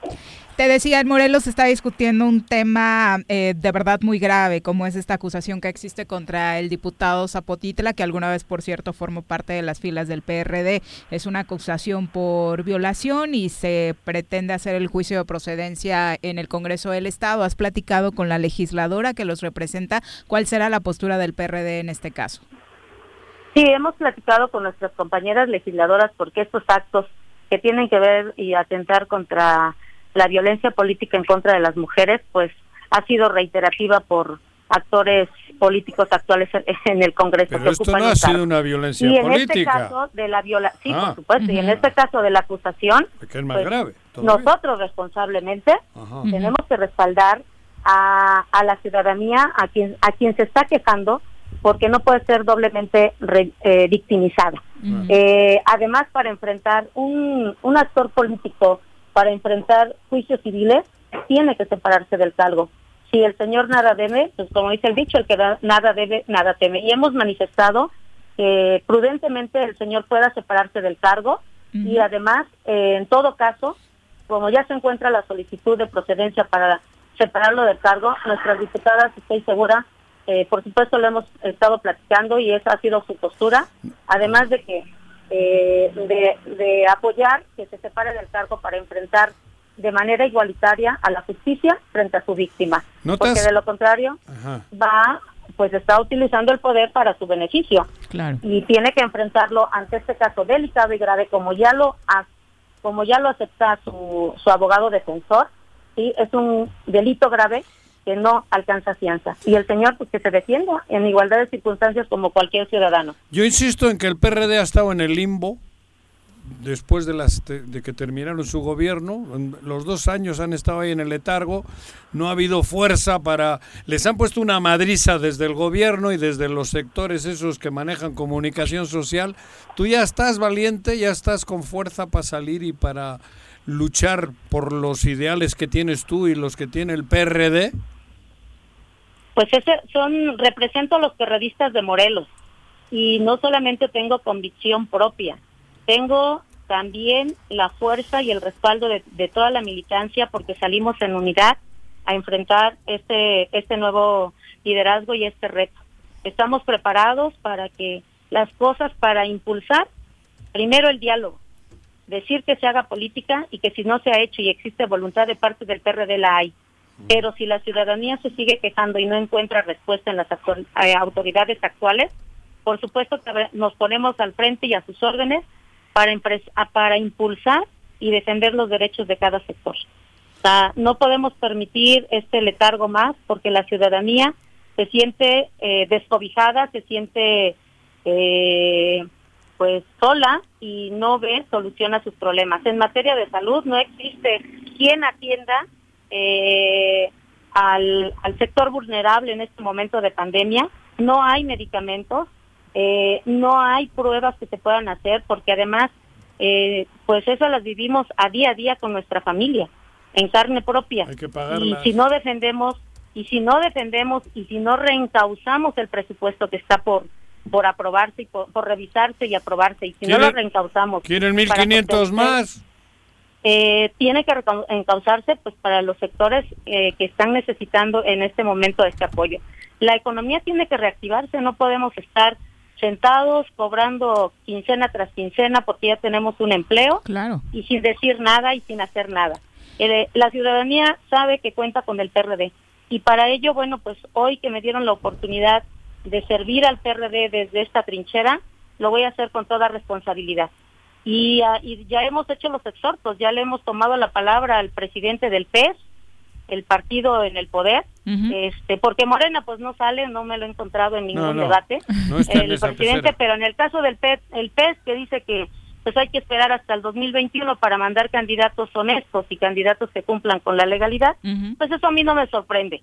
Y le planteamos que desde ahora revisáramos el presupuesto, que desde hoy exhortáramos a los diputados que dejen de estar, eh, de- dejen de ponerse del lado de las mujeres y que en este caso, como ya lo dije, ¿no? Marcos Zapotitla eh, debe separarse del cargo antes de que lo desaforen. Ojalá el Congreso tome conciencia y con los elementos que le va a dar la víctima, porque ya ha solicitado pláticas con cada uno de ellos, pues pueda ser consciente y responsable de que tenemos que da- ah, trabajar eh, en beneficio de la gente y siempre luchando por sus derechos. Entonces, estamos preparados, no estoy sola, hay un ejército detrás de mí, estamos instalando los comités municipales y habremos de eh, seguir de la mano de la, con la gente porque somos opción. Y aquí estamos para servirles, Muchas- Juanjo y este doctor. Te manda eh, saludos Jorge Meseguer. Dice que eres una muchacha, una mujer valiente. Jorge Pues Meseguer soy, te manda. soy, more- soy morelense, eh, nativa del municipio de Ayala, conozco al Estado, conozco sus problemas y sé cómo podríamos sacar adelante este barco. Muchas gracias, Cristina, por la a comunicación. disposición de todos. Gracias a ustedes. Buenas tardes. Adiós, Cristina. Bueno, ahí está. Dos con tres era interesante conocer la postura de los partidos que impugnaron precisamente esta decisión y como era obvio, pues no fue por el tema de la paridad, ¿no? Fue Pero lo por que- todo lo que traía Pero detrás. lo que le he dicho es cierto. Mm. Después de, de todos los tejemanejes que hubo con el gobierno y la salida. Sí, hoy ya no tienen calidad moral como para Era- Hoy no hay- eh, digo, pero tienen que Matías, salir. Matías estuvo ahí callado, agazapado, Ujú. su mujer en el Congreso con poco, poca actividad. Y esta chica parece que tiene la vitalidad para tomar con fuerza otra vez el, el- el partido, ¿no? Sí, y no pero sé si creo le dé que, tiempo. creo que los, los, los partidos, particularmente los de oposición, ahorita ya digo, desde hace mucho desde mi punto de vista, pero ahorita ya no es momento de detenerse y creo que se necesitan generar posturas claras y particularmente para un partido como el PRD, creo que para muchos también se necesita saber si aprendieron de sus errores o es una continuidad de lo mismo. Pero además, si han tenido la capacidad de reciclarse y de, de aprender de esos errores que los tuvieron, estos se las han puesto a huevo. Este gobierno... Se las pusieron muy fácil. Muy fácil eso, a huevo. No, muy fácil. es que, de verdad, se te aparece la Virgen cuando ves que tú has salido lastimado, pero luego llegan estos y es una vergüenza, te da oxígeno. Si ella tiene la capacidad de reactivar a su gente buena, el PRD no tiene por qué desaparecer, porque estos les han ayudado, porque analiza lo que hizo el gobierno de ese PRD en los seis años, sin hablar ya de cosas personales con algún Los güerito. programas que mencionó ella, a Eh, favor de las mujeres, puta, de los estudiantes Claro. y los Y- y premios la- que recién acaba de recibir, ¿no? Por no, obras, que, sí. que hayan robado, que no parece que no han robado nada porque ninguno está en la cárcel. Hasta cabrón. hoy no está comprobado. Claro, imagínate tú lo fácil que les han puesto estos para decir, mire, nosotros fuimos malos, pero hicimos esto, esto, esto, hicimos estas leyes, el obispo estaba encabronado porque ya la, la gente puede andar en libertad sexual, en fin, todo eso si esta chica tiene capacidad, puta, el PRD no tiene Pues por qué ojalá lo estar en la, muestren, no ojalá tiene por qué estar en la lona, digo, Pero a favor, que yo no soy del de PRD ni, ni, ni cercano, pero estos les han dado eso es lo que necesitas con el coronavirus, ¿no? El, el- el- el oxígeno, el entubamiento y todo Digo, les han ahorita puesto hay para salvar. muchísimo para proponer, o sea, frente a la realidad que vivimos, digo, el de Claro. traer ideas frescas, ideas nuevas y propuestas, creo que espacio hay. Por eso llama la atención que no esté ocurriendo. Bueno, sabemos que hay tiempos políticos, pero creo que ya Hoy no la están para ciudadanía- respetarse la ciudadanía hoy políticos. quiere gente que empiece a decir ideas nuevas y ojalá pues estos partidos en general lo empiecen a hacer. Si no quiere decir que también están buscando cómo aliarse con los que están en el poder. Hablando del PRD, eh, hoy salió, se dio a conocer que José Manuel Tablas, el exdiputado que empezó por el PAN, pero después se pasó al PRD, Ah. será el presidente del Ah, partido sí. Morelos Progresa. Obviamente este es un partido que viene, por cierto, con muchos experredistas, como Lafitte, como Silvia Irra, como, bueno. Edwin Brito, ahora está Julio Carlos. Alanís, que también salió eh, Ah, no. eh, con el PAN. Y eh, vamos a escuchar lo que decía como parte de la presentación José Manuel Tablas Pimentel, exalcalde de Ayala también. El tío eh, de Isaac, el actual alcalde, ¿no? No sé si su tío Sí, es su tío. tío, ah, tío, mira, puede tío. ser. Escuchemos. Creo que sí, tío. lo que ustedes hoy manifiestan como punto de vista. Sin embargo, queremos decirles que es muy fácil hacer juicios de la gente. Nosotros queremos decirles que nosotros tenemos la seguridad y la certeza que pertenecimos a una legislatura de las más productivas que ha dado este Estado y que en su momento todo se criticaba y todo se descalificaba. Pero hoy la situación, quiero decirles que si era preocupante, hoy es decepcionante y lamentable. Que lo que hoy podemos meter, poner en muchísimas metas de debate es cada una de las aportaciones políticas y de las cosas que de repente se trataron de forma mediática. Este no es el partido ni de, ni de Graco ni de Galloso, pero hagamos todos una reflexión. Veamos a qué le estamos dando importancia y en qué estamos basando nuestro juicio. ¿Recuerdan? Nomás voy a convocar uno de los. Bueno, pues ahí está. Eh, con ese titular, cada uno que saque las conclusiones, ¿no? Me faltó negarlo dos veces. Tres Más. como Pedro, ¿no? Dos con ocho. Volvemos. Nunca hemos sido callados, tímidos ni inocentes y seguimos aquí 17 años después para informarte de lo que pasa en Morelos, México y el mundo. El choro matutino. El compromiso del gobierno con Rostimano de Jutepec en contra de la violencia hacia la mujer es indeclinable. Rompe el silencio. Sí puedes salir de esa situación. En la instancia municipal de la mujer te asesoramos. Calle Canoas, número 19, Colonia El Paraíso. Teléfonos 777-320-3030 y 777-510-2449. Ayuntamiento de Jutepec. Gobierno con rostro humano. ¿Te gustan los caballos? ¿Tienes uno? ¿Sabes montar? ¿No? ¿Quieres aprender? Conoce los beneficios de hacerlo en Rancho de la Media Luna en Huitzilac. Contáctanos al 777-155-1062.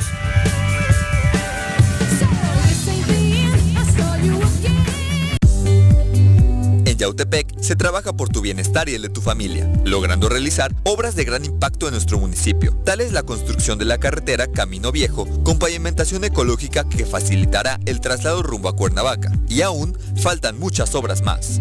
Agustín Alonso Gutiérrez, continuidad en el progreso.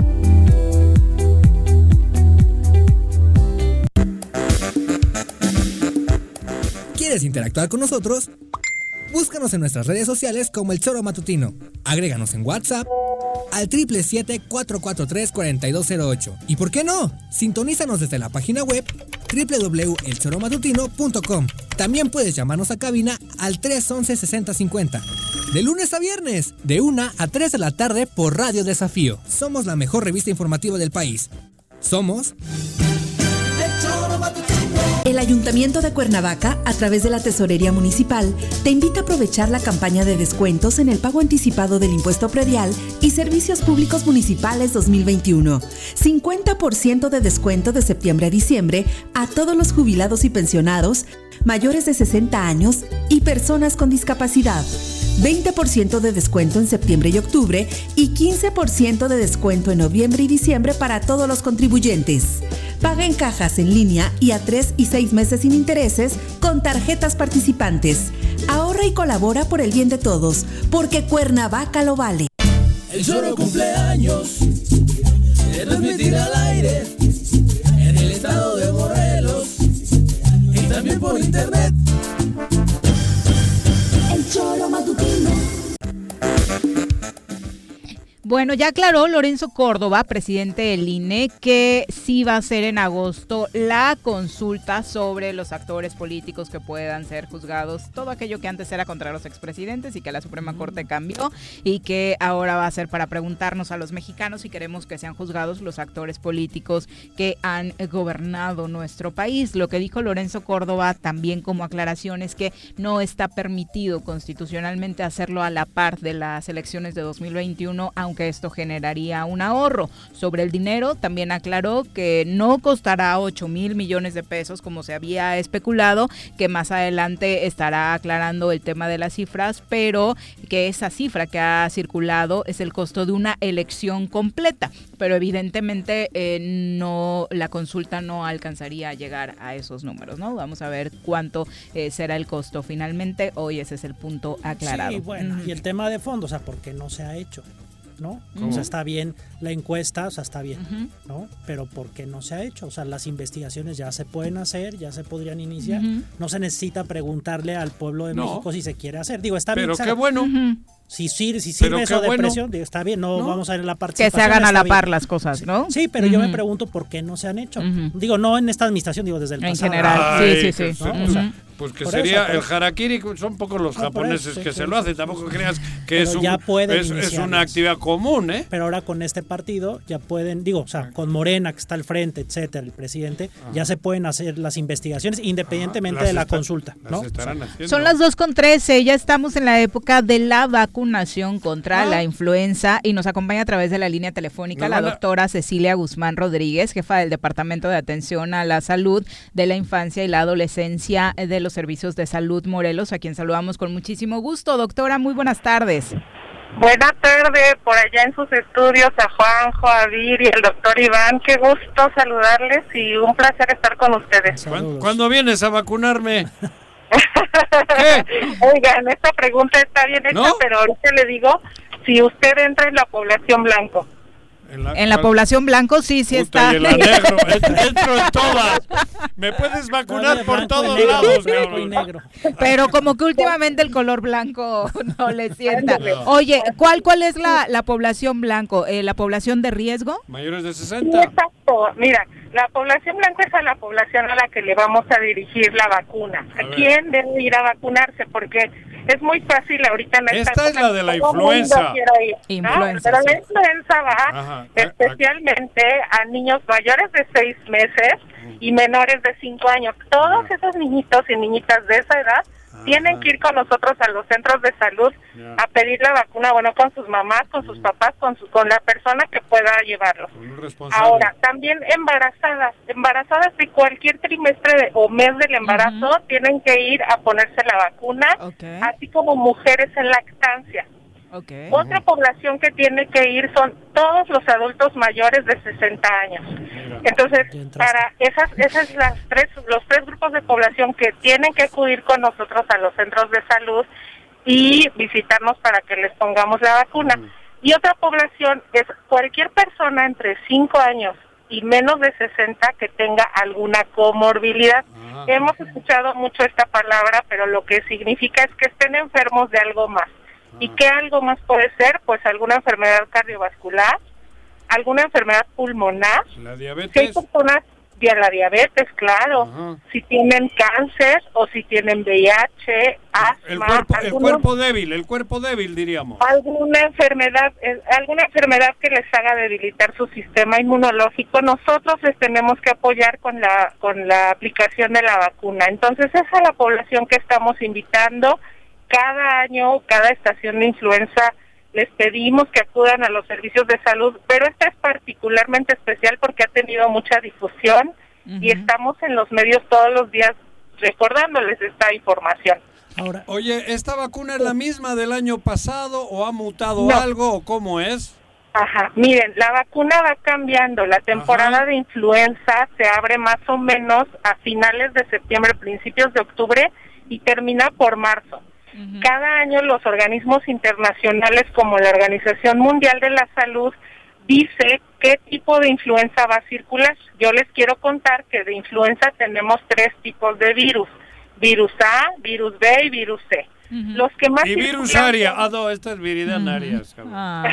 no, el virus A, virus A de la influenza, este es justo el que más circula, fíjense. Ah, ¿Se acuerdan de la pandemia del 2009 de influenza? Sí, la gran crisis. Uh. Ah, exactamente. Ese lo causó un virus de influenza tipo A que le llamamos H1N1. Ándale, sí, recuerdo. Tiene sus siglas de pandemia 09. Pues ese otra vez está en la vacuna de esta ocasión. Ah, mira. Así que, pues, eh, la vacuna que tenemos ahorita ofreciéndoles es para el virus tipo A, H1N1, H3N2 y un tipo de virus B.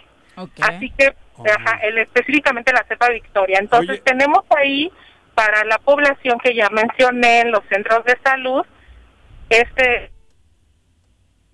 eh, está en disposición eh, esta vacuna desde ya, como decía, la última semana de septiembre se arrancó toda la estrategia nacional para incentivar a la población a que se vacune. Eh, recuperamos la, la conversación. doctora, ¿hay alguien que no se la debiera poner? ¿Hay restricciones para algún tipo de persona? Ahorita lo que estamos restringiendo es solamente quien tenga COVID en este momento, no vamos a ponerla, y a los menores de seis meses. Menores de seis meses no la requieren porque tienen anticuerpos todavía de su mamá y esperamos que por ahí venga una protección, así que también favorecemos la lactancia materna. Por favor, a todas las mujeres que estén pero, piensen en montar, háganlo. Ahora has dejado preocupado, porque si uno tiene COVID y no sabe, y se la pone, ¿puede ocurrir algo? No, no, no. Ah, ahí eh, ahí es solamente si tienes COVID como la enfermedad sintomática, ¿no? Ah. O sea, si tienes síntomas. Ah. Confirmado, si tienes confirmado. Solo en este caso, porque vamos a preguntar, ¿tiene COVID o le han diagnosticado COVID en las últimas dos semanas? Pues no.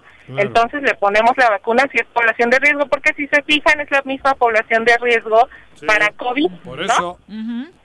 pero, por eso estamos ahorita intentando o pidiéndoles a la población que vayan a los centros de salud para poder, es que, es que la estrategia cambió, ¿no? Que era el gran punto, obviamente, de manera natural. Incluso había campañas donde médicos y enfermeras salían, en algunos centros comerciales y de pronto veíamos estas campañas para motivar a la gente. Sin embargo, ahora con la pandemia que estamos viviendo, ¿qué, qué es lo que ha modificado el COVID-19 en la estrategia nacional de, vacunación de, por este tema de la influenza, doctora? Miren, lo que ha modificado básicamente es el periodo en el que estamos vacunando. Antes vacunábamos desde octubre hasta marzo. Ahorita estamos vacunando octubre-diciembre.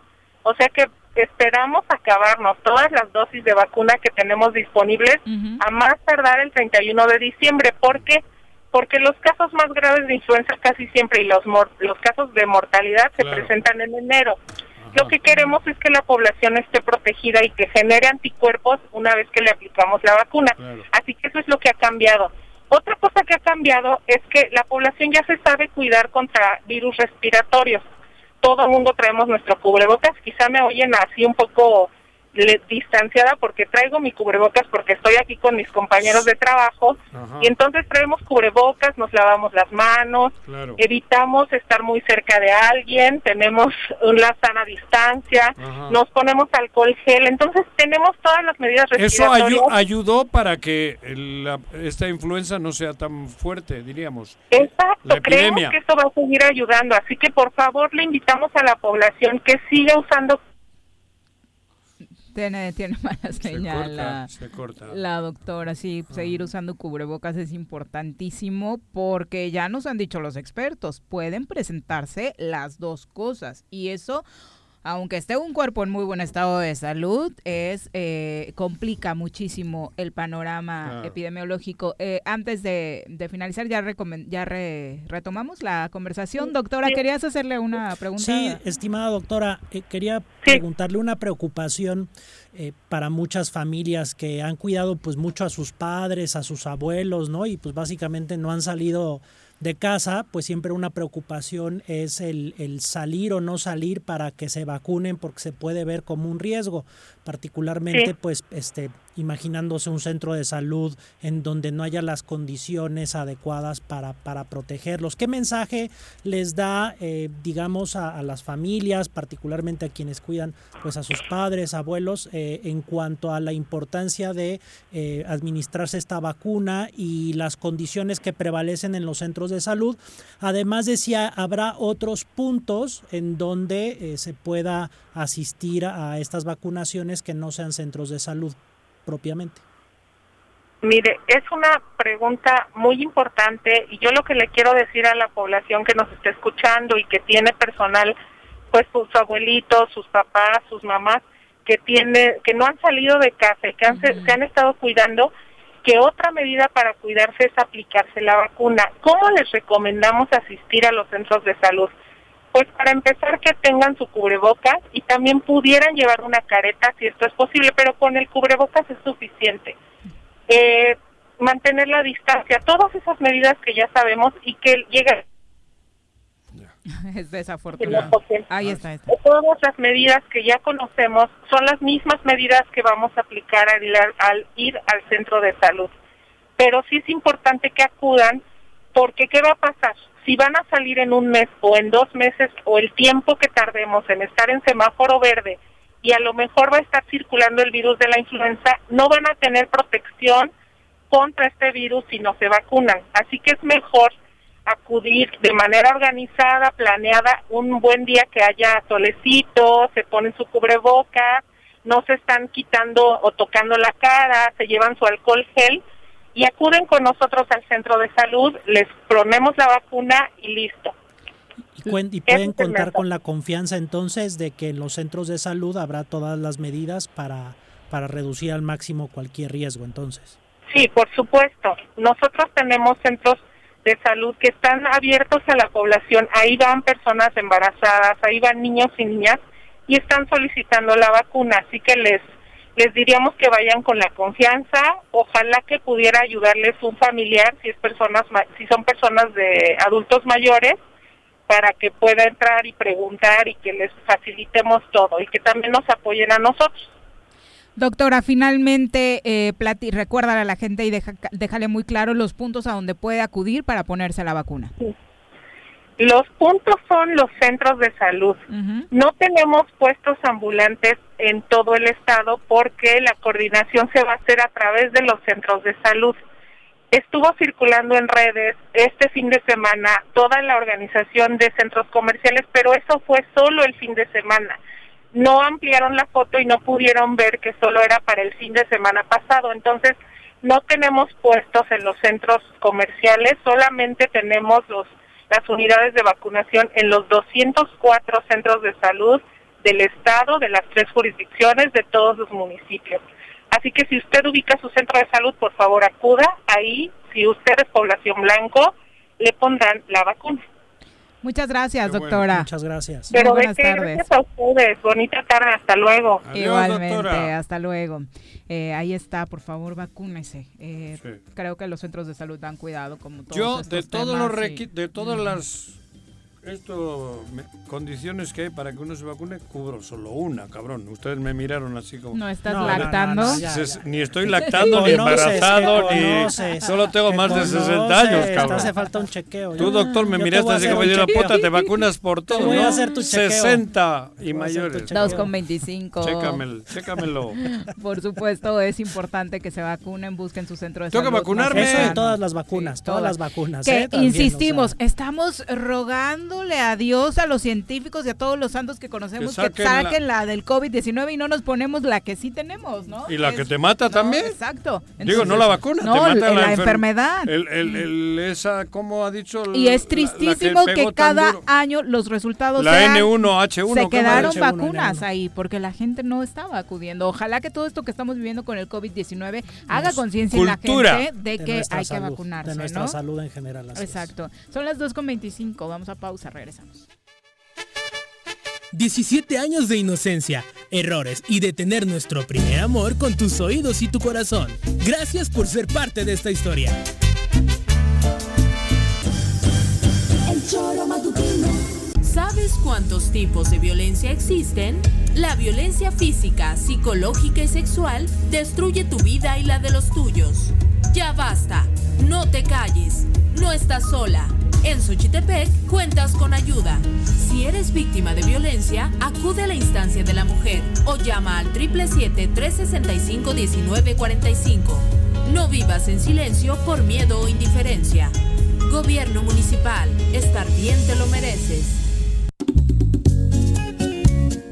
Cafetería, tienda y restaurante Punto Sano. Contamos con comida vegana y vegetariana porque nos preocupamos por tu salud. Ven y conoce nuestros productos orgánicos y suplementos alimenticios al interior de Plaza Andrómeda, local 19, en calle Pericón, Lomas de la Selva. Contáctanos al 372-3514 o búscanos en Facebook como Punto Sano Cuernavaca.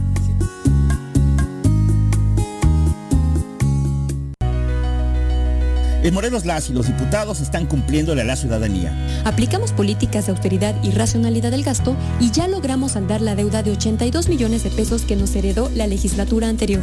Con acciones responsables, Morelos avanza. 54 legislatura. Congreso del Estado de Morelos. Si quieres consentir a tu mascota, el mejor lugar para hacerlo es Clínica Veterinaria Mundo Mascota. Contamos con consultas, medicamentos, accesorios, alimento y servicio de pensión. Además, tenemos servicio a domicilio. Ubícanos en Avenida 10 de Abril, número 1210, Colonia Granjas, o llámanos al teléfono 169-2128. Clínica Veterinaria Mundo Mascota. ¿Sabías que ya puedes pagar tu predial 2021 en Emiliano Zapata? Aprovecha el 15% de descuento en pago anticipado 2021 durante todo octubre. Para jubilados y pensionados, 50% de descuento. Recuerda que también puedes hacerlo en línea. Ingresa a recaudacioneszapatamor.gov.mx o llama al 246-0627 y 28. Emiliano Zapata, Administración 2019-2021. El choro cumpleaños se transmitirá al aire en el estado de Morelos y también por internet. El choro matutino.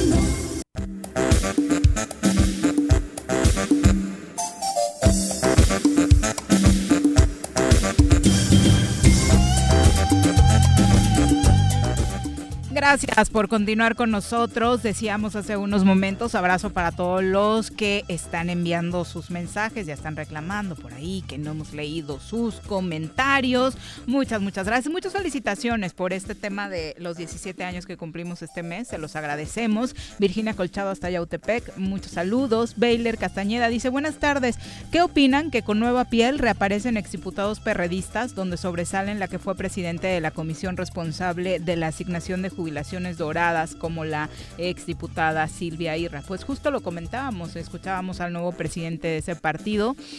Pues todo el mundo tiene derecho a buscarle, ¿no? Que genere o no genere confianza eh, Claro. que regresen estos viejos políticos. A mí me, me- me- me daría mucho aliento, digo, independientemente de que si le empiezas a creer a alguien que aprendió, etcétera, sería ver actores completamente nuevos, ¿no? Este, pero desafortunadamente mucho de lo que vemos es gente que ya ha estado, que no significa que no haya que escuchar y que haya que creer o confiar, ¿no? Pero no creo que a Morelos le hace falta ese nuevo aliento. Si son 20 y tienen que sacar el 3%, está cabrón.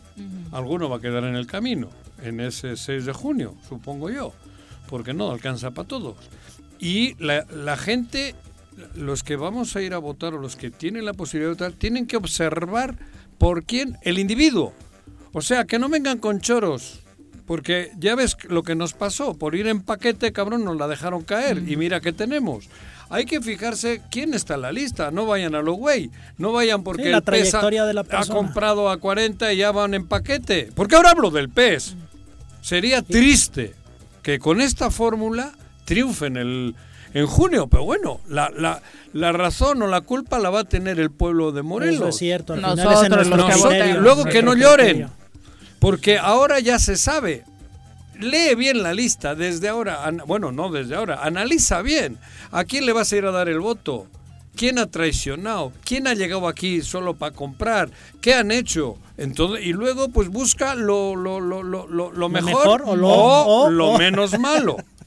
Porque de alguna manera van a gobernar en, el, en junio. A partir de junio del próximo año va, va- va a haber un congreso nuevo. En fin, va a haber alcaldías, al- alcaldesas y alcaldes.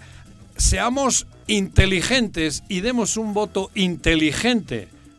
No ni de hambre, no ni de como borregos.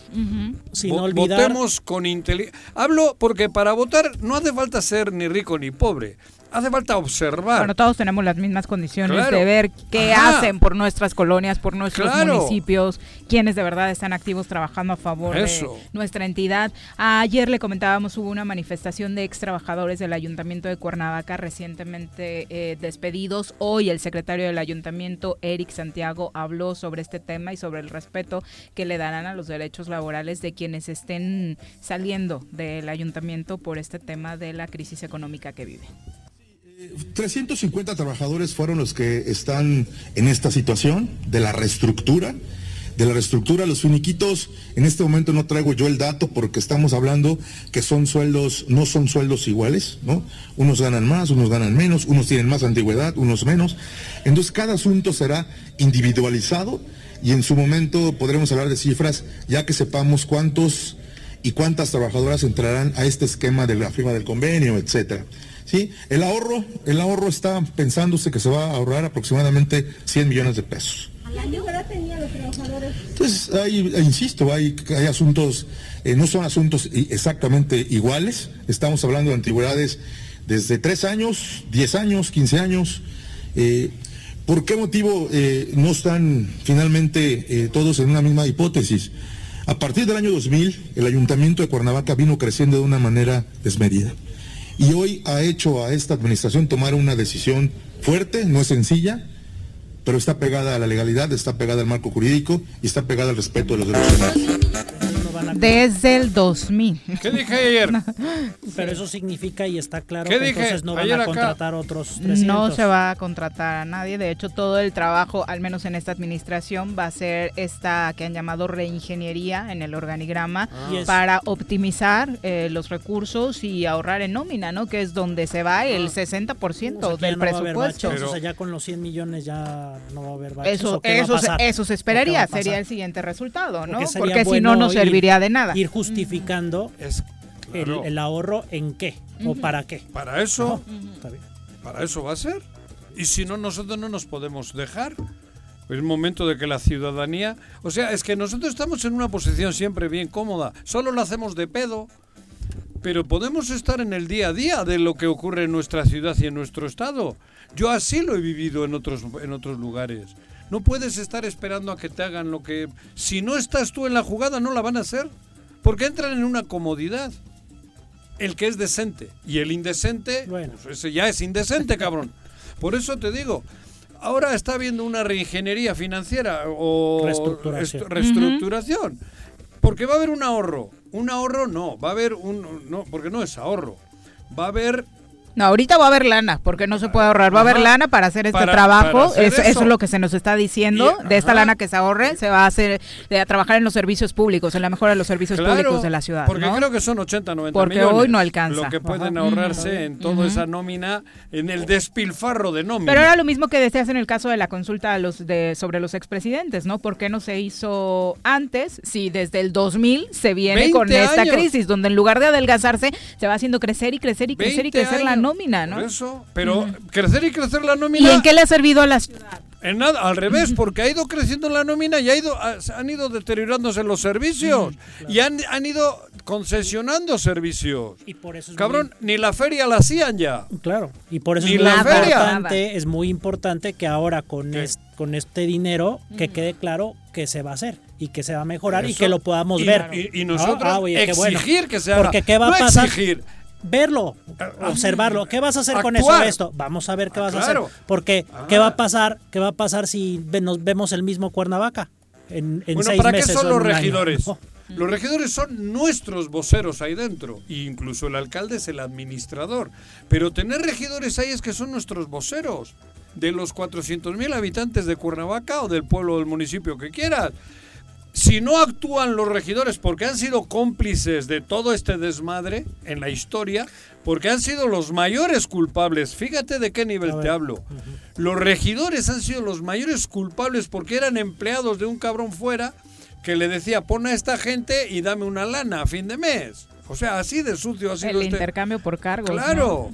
Entonces, si nuestros voceros ahí dentro son los regidores, el cabildo está para eso. Y si no actúan, pues tenemos que actuar nosotros, los ciudadanos de Morelos. Que al final creo que desafortunadamente, tío, es parte de esa cultura, ¿no? Que permite mucho de lo que se hace en esa zona de comodidad. Es que pues no tampoco nos acercamos a nuestros regidores ni les exigimos nada, ni sabemos qué hacen. Porque nos han metido en esa dinámica. Es toda una estrategia, no es casual nada. No, no, no, por supuesto. No es nada casual. Es el ideal, es el ideal.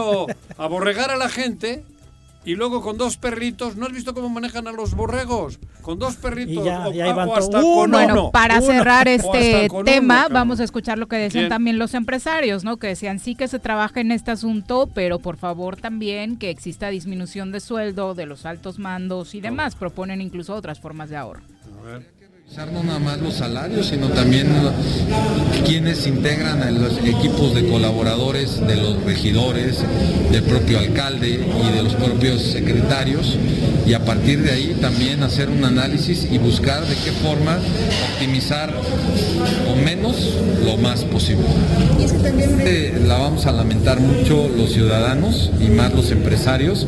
Estamos en una etapa muy complicada eh, y el hecho de que cierren una vialidad, pues en Cuernavaca conocemos que es muy complejo el tráfico y entonces pues probablemente le empecemos a, sufrir en carne propia y sobre todo nuestros bolsillos de manera económica las circunstancias y las consecuencias. Es Antonio Sánchez Purón que decía eso, ¿no? En plena pandemia, con plena crisis, vamos a tener manifestaciones por gente que está siendo despedida, pues va a ser un círculo vicioso en el que no vamos a salir. Claro, ahora yo creo que los empresarios, digo que finalmente también son ciudadanos, desde mi punto de vista sí tienen una responsabilidad adicional de eh, poner en la mesa pues propuestas, ¿no? Y programas. ¿Y qué es lo que hay que hacer? Digo, frente a estos ahorros, frente a estas reestructuraciones, bueno, como empresarios, proponemos entonces que se haga esto, esto y esto. ¿no? Creo que tienen mayor capacidad de poder estructurar propuestas que el resto de la ciudadanía y que de alguna forma se pueden convertir en líderes de esas voces ciudadanas, ¿no? Para finalmente a través de la economía pues, mejorar las condiciones. 4.800 trabajadores tiene Cuernavaca. 4.800. Es una barbaridad. ¿Cómo se ha permitido? O sea, claro, y lo que decíamos es que además es el único reducto que queda para buscar chamba, porque Morelos está podrido, cabrón. No sé, como no vayas, no, es que no hay. Sí, y además. Pero 4.800 con. Increíble. Te digo, con mil. Y además con una actividad económica que desde hace muchísimos años no ha detonado, ciertamente las estructuras del gobierno se convierten en, receptores de. Te digo, de gente que trabaja, ¿no? Exacto. Bueno, son ah, las 2 con 39. ¿eh? Vamos ahora a saludar a través de la línea telefónica a nuestro terapeuta infantil. Si tu hijo es berrinchudo, como nuestro conductor, ¡Hostia! ¡Alto! No lo regales. Porque sí me enojé. Todavía tiene solución. Nuestro psicólogo Marco Mercado tiene los mejores consejos para ti. Nuestro querido psicólogo Marco Mercado a través de la línea telefónica. Marco, buenas tardes. Hola, buenas tardes, buenas tardes Viri, Juanjo, Iván, muchas gracias por la llamada, buenas tardes a todo el público. Nos encanta poder saludarte Marco para que nos sigas dando propuestas de cómo evitar que los niños en esta etapa en la que siguen en casa pues no sean más afectados psicológicamente de lo que ya seguramente están. Cuéntanos. No, bueno, este, todos sabemos y sobre todo los papás saben que es una situación súper complicada, ¿no? Sí, pero, pero, pero además escucha lo que te quiero decir. Además, como padre de familia, como padre de familia, o sea, nosotros tenemos que cuidar a nuestros hijos, cerrarlos, tenerlos ahí para que no nos contagien, cabrón. O sea, les madreamos por todas partes. Porque es, es un fenómeno. Los niños no tienen problemas prácticamente de salud porque afortunadamente no les pega. Pero los traemos jodidos para que no sean ellos los que nos traigan. Para cuidarnos. Para cuidar a nosotros. Digo, es, es así. Entonces, les traemos en un el dilema porque argumentamos, no, no, hijo, ten cuidado, cabrón, no te vayas a contagiar del coronavirus, pero no es por él, es por mí, cabrón. O sea, los traigo, los traigo jodidos. A ver, psicólogo, aclárame eso. en, general es, es, es por todos, digámoslo, ¿no? Es decir... Sí, pero la forma en, eh, que, en que trabajamos esta pandemia con los niños es complicadona porque los torturamos más o los, cerramos más por no por, ellos. no por ellos por el ego, bueno no sé si es egoísmo o por cuidar para que no sean ellos los que nos traigan el pedo a nosotros. Y nosotros seguramente andamos muy libres por ahí. Verdad Juanji verdad ah. no, no pero bueno. Yo, me cuido. Ah. yo me bueno ya dejen es un pésimo ejemplo Marco. no yo me cuido porque no les doy besito en la boca nadie Ah, Ni que fueras Don Chente. Ajá, por eso. no, es, complicado porque este, desafortunadamente, bueno, la cuestión del contagio es, eh, bueno, la, tasa de mortalidad de niños es la más baja, ¿no? Claro. Y es, lo que se sabe. El problema no es tanto eh, la tasa de mortalidad, efectivamente pues, se, se, les encierra porque los números, el número de contactos que puede tener un niño en la escuela al día eh, y las probabilidades de que pueda aportar un virus eh, son muchísimo mayores si estuvieran en la escuela o saliendo a la calle que, que si no lo estuvieran. Y justamente, pues esa es la situación, ¿no? Que, este, que, que, por ese número de contactos que pueden tener, porque definitivamente su labor eh, es mucho más el juego y el aprendizaje a través del juego y el aprendizaje en la escuela, pues no van a tomar las medidas a lo mejor ni, ni siquiera que, que un adulto debería de tomar, que sabemos bien que no las estamos tomando adecuadamente. Entonces, eso, este, eh, todo eso nos, nos, nos, nos pone en un dilema, ¿no? Y definitivamente la medida es una medida más para cuidar a los adultos que conviven con niñas, con niños y con adolescentes, eh, por la tasa de mortalidad y la prevalencia de las comorbilidades que existen para los adultos, por la diabetes, por la hipertensión, por la obesidad, que por las que por, el niño en sí mismo. Sin embargo, no está de más cuidarlo, se me explicó. O sea, es decir, las medidas que se han tomado también, si la tasa de mortalidad es tan baja, tiene que ver con que se, se les ha encerrado. Es decir, no sabemos, porque hay muchas cosas que no sabemos de este virus, cómo se va a comportar en ellos, ni eh, la capacidad de transmisibilidad que pueden tener si estuviéramos yendo a escuela regularmente. Ahora, lo que es cierto, y eso es innegable, es que el, el, el, efecto todavía no lo vemos. Es decir, la otra vez que estábamos platicando habíamos mencionado que todavía no tenemos claro cuáles son los efectos que va a tener en la, no, no solamente en la educación, es en el desarrollo integral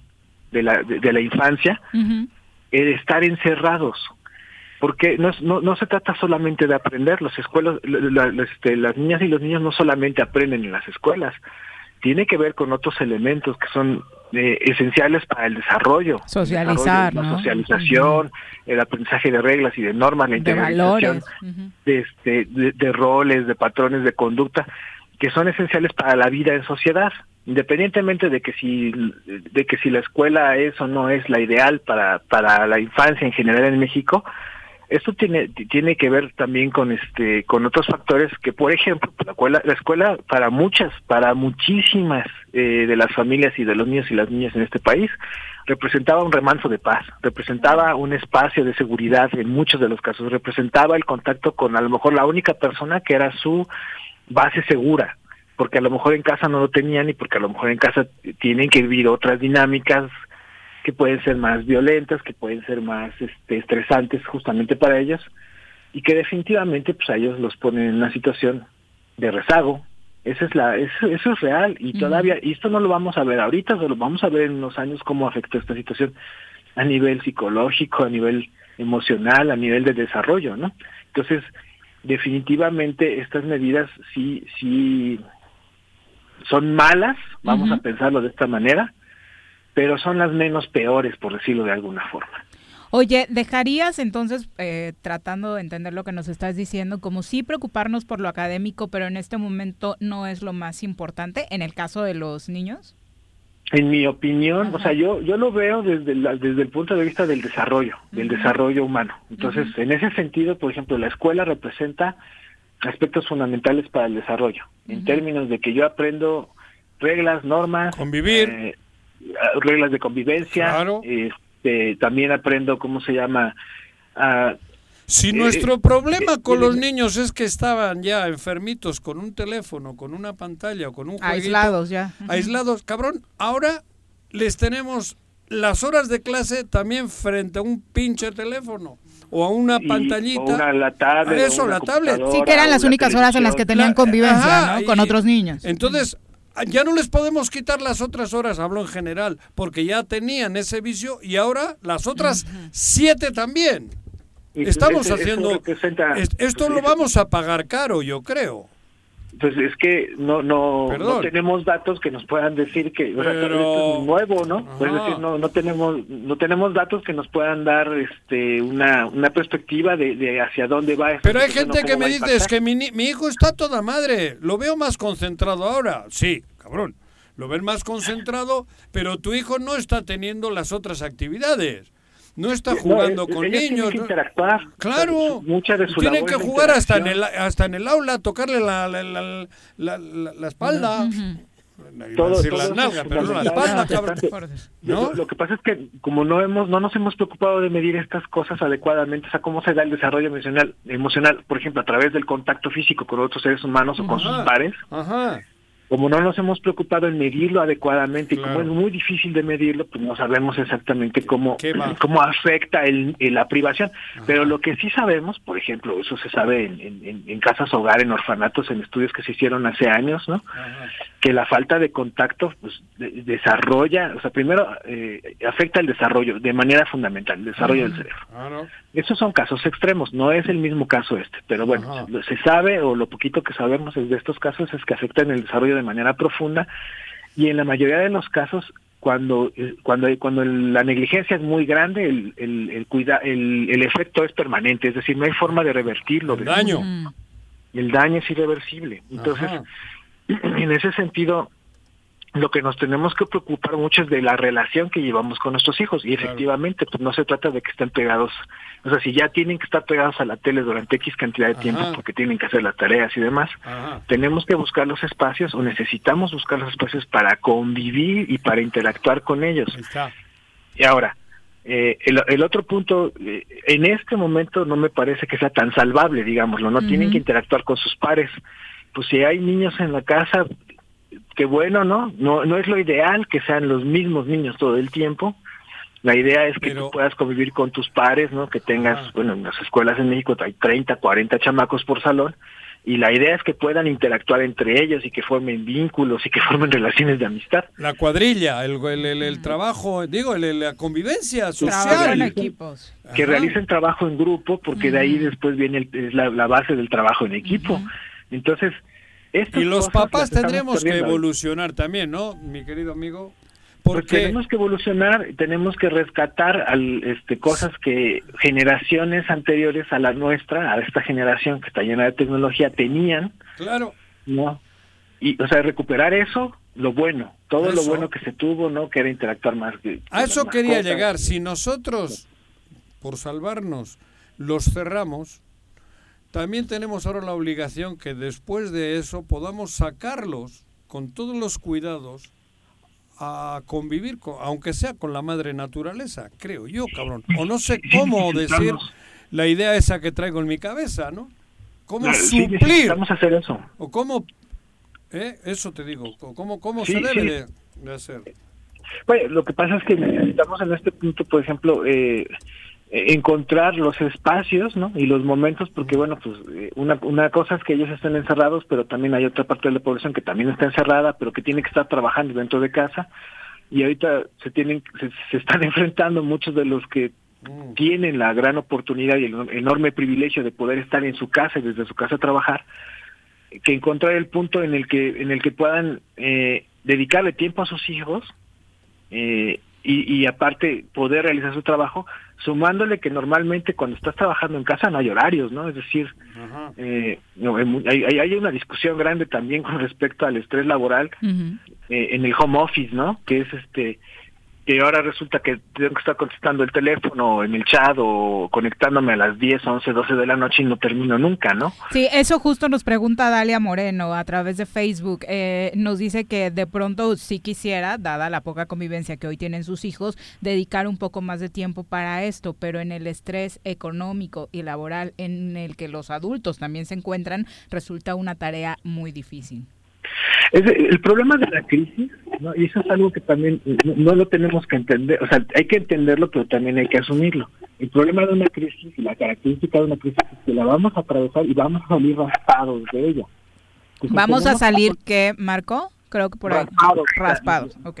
Sí, nos va a afectar, nos va a afectar, no hay y no hay forma de escaparnos de eso, ¿no? Es decir, porque porque la, el grueso de la población no tiene los recursos materiales y humanos para poder no sé, contratar a una cuidadora en lo que yo estoy trabajando y ya después yo me dedico a mi hija, a mi hijo.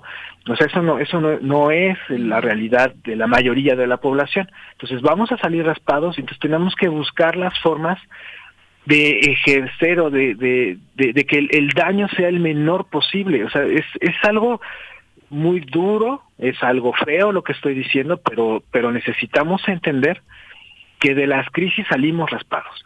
Y normalmente, si nuestra capacidad de resiliencia es buena ante estas situaciones, que en general la población de México es bastante resiliente, eh, entonces quiere decir que, que vamos a salir de esta situación y regularmente vamos a, fortalecernos también en este proceso.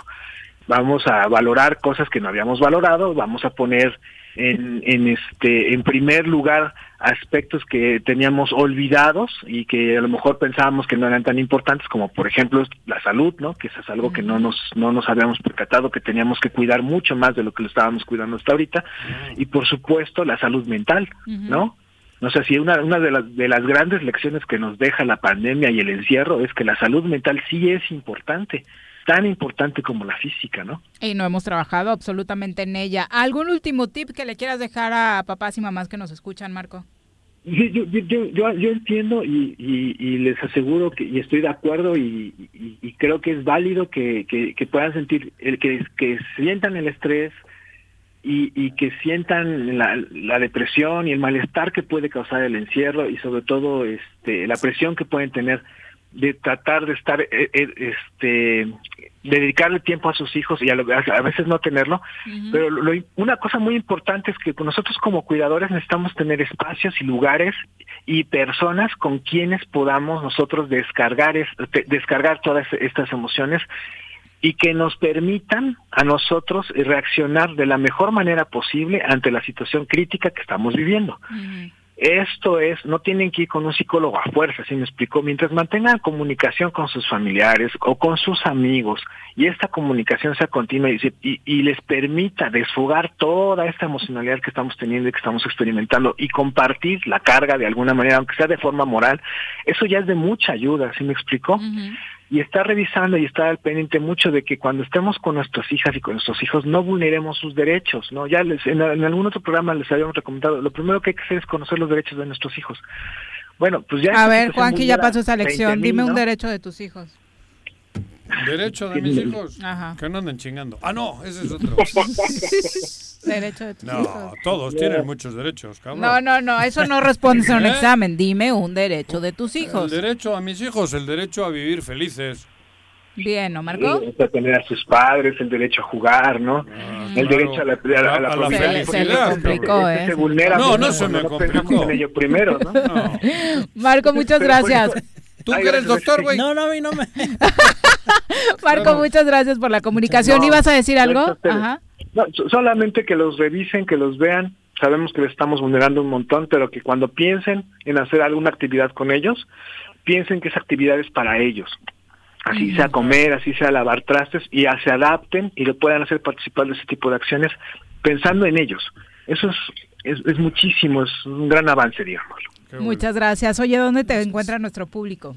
Si necesita más Les dejo mi correo pcic mercado sigmercado arroba gmail.com o en mi número de WhatsApp que es 2225 49 24 29. Muchas gracias, buenas tardes. un saludo, un abrazo fuerte. Iván Vilar también dice a través de Facebook, a los niños se les encierra porque si contagian a los padres, ¿quién los va a cuidar? Es más fácil que se contagien porque son menos cuidadosos y al final de cuentas también pueden ponerse graves. Hay casos. Claro, pero yo no estoy hablando de eso. Yo estoy diciendo que luego hay que suplir otras cosas. Un balance, es un Tiene que haber un balance, porque de nada sirve cerrarlos y luego olvidarte todo el día y que esté con una pantalla. Eso estoy diciendo. Por supuesto que no podemos hacer que sean los transmisores, pero sí podemos hacer algo para suplir lo otro, nosotros también. Porque ellos en, en realidad son inocentes porque además les pasamos la carga, es decir... Y hasta el virus, cabrón. Queremos que ellos hagan toda la adaptación. El virus no empezó, en un, no empezó en un niño, cabrón, empezó en un ojéis.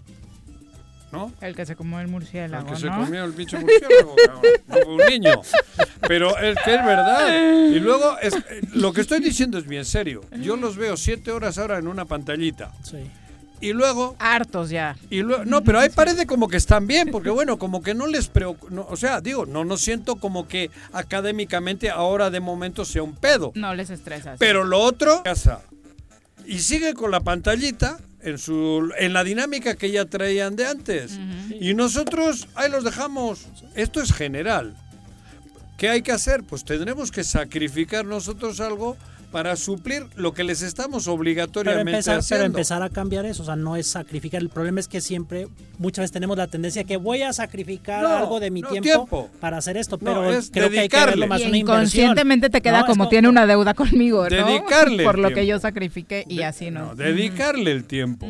Exacto. Porque si ahora tienen seis horas de televisión o de telefonito o de tal, y luego las otras cinco también, Van a quedar ciegos. 2.57, el reporte de la nota roja. Al momento fue asesinado un hombre por la espalda en Jutepec. Esta tarde se reportó hace unos minutos una balacera en Tejalpa, en el municipio de Jutepec. Se confirmó el asesinato a balazos de un hombre que recibió tres impactos de bala por la espalda. Hay operativo policiaco en la zona. ¡Ah, ya llegó el helicóptero! Vamos. ¡Hostia! Vamos al reporte ahora de cómo cuidar a nuestras mascotas. Para que ya no se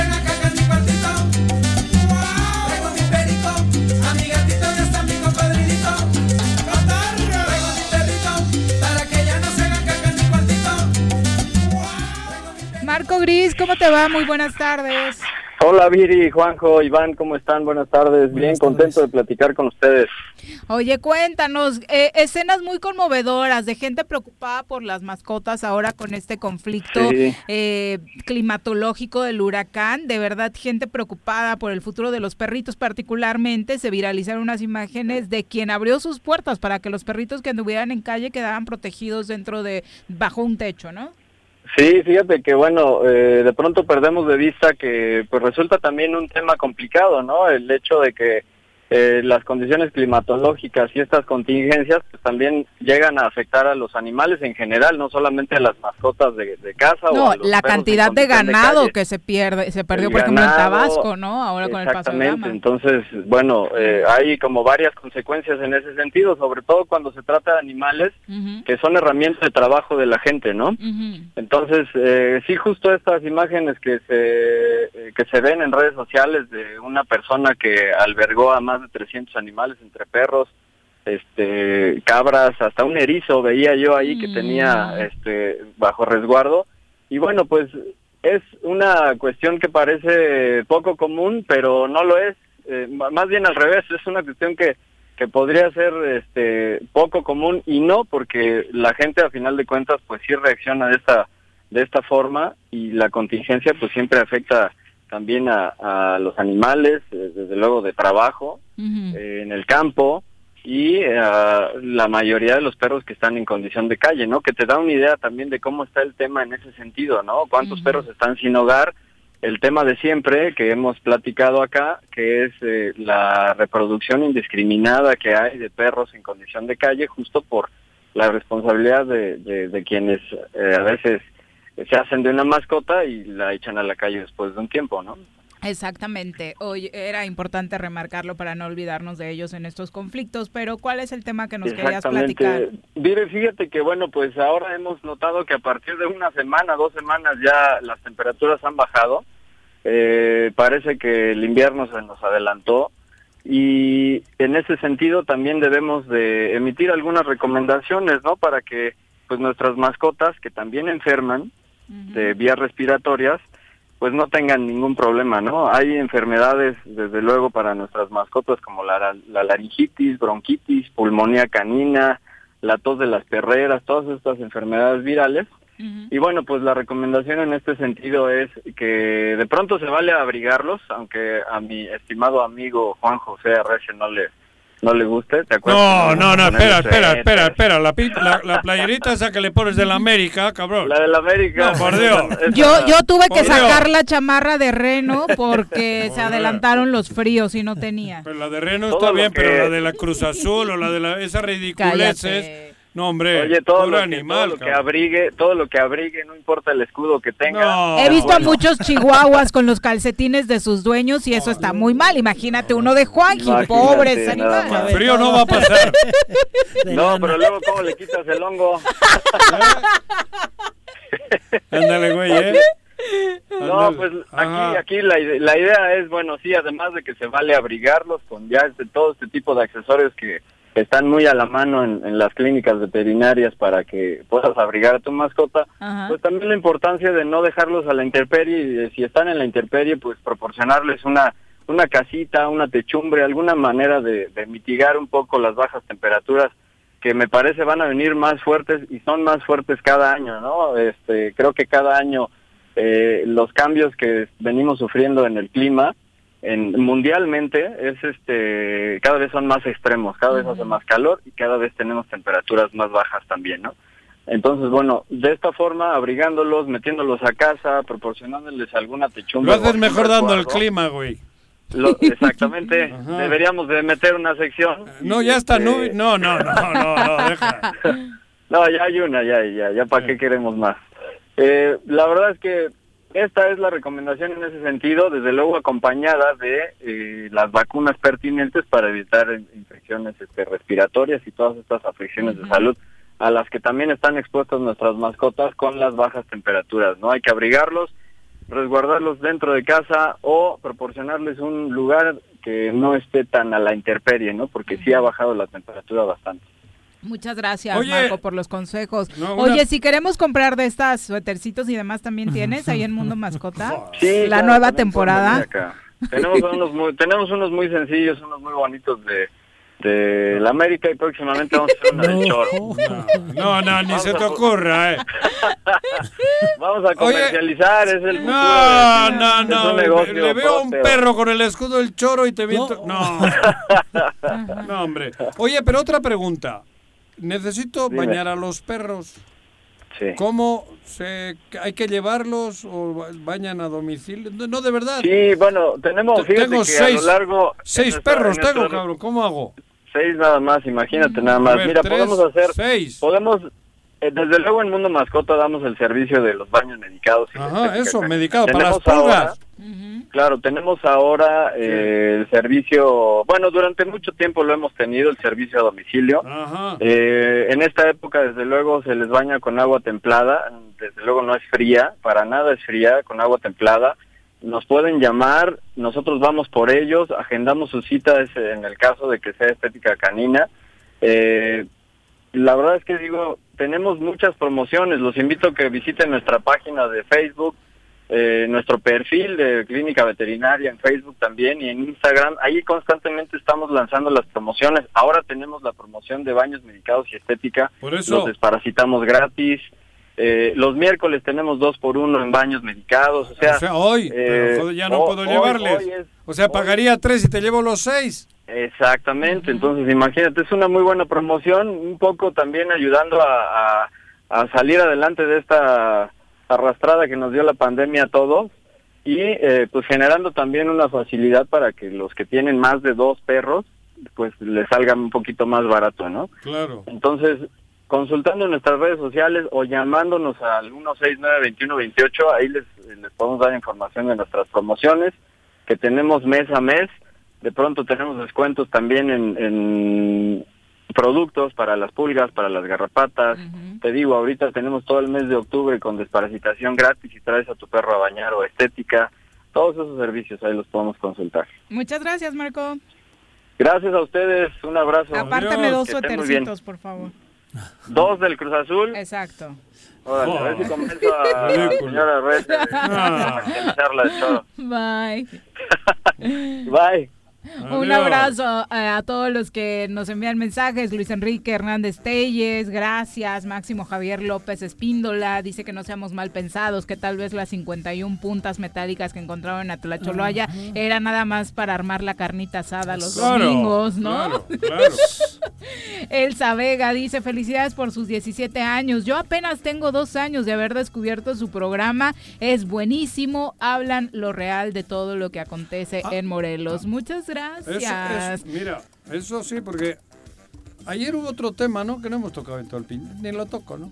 Ah, sí, digo, a mí me parece que más allá de, de decir quién o demás, hay un rumor, hay unos videos anónimos circulando en Morelos desde De- hace aproximadamente un mes, en el que, pues, cuyo autor no se conoce, Ah. entre comillas. Como se empezaron a levantar especulaciones cuando surgió el primer video contra el alcalde Antonio Villalobos, eh, De ese mismo güey. en ese De- mismo de- canal. En ese canal. Al primero que intentaron responsabilizar solo porque tiene una chamarra roja fue a Paco Santillán, Ah. ¿no?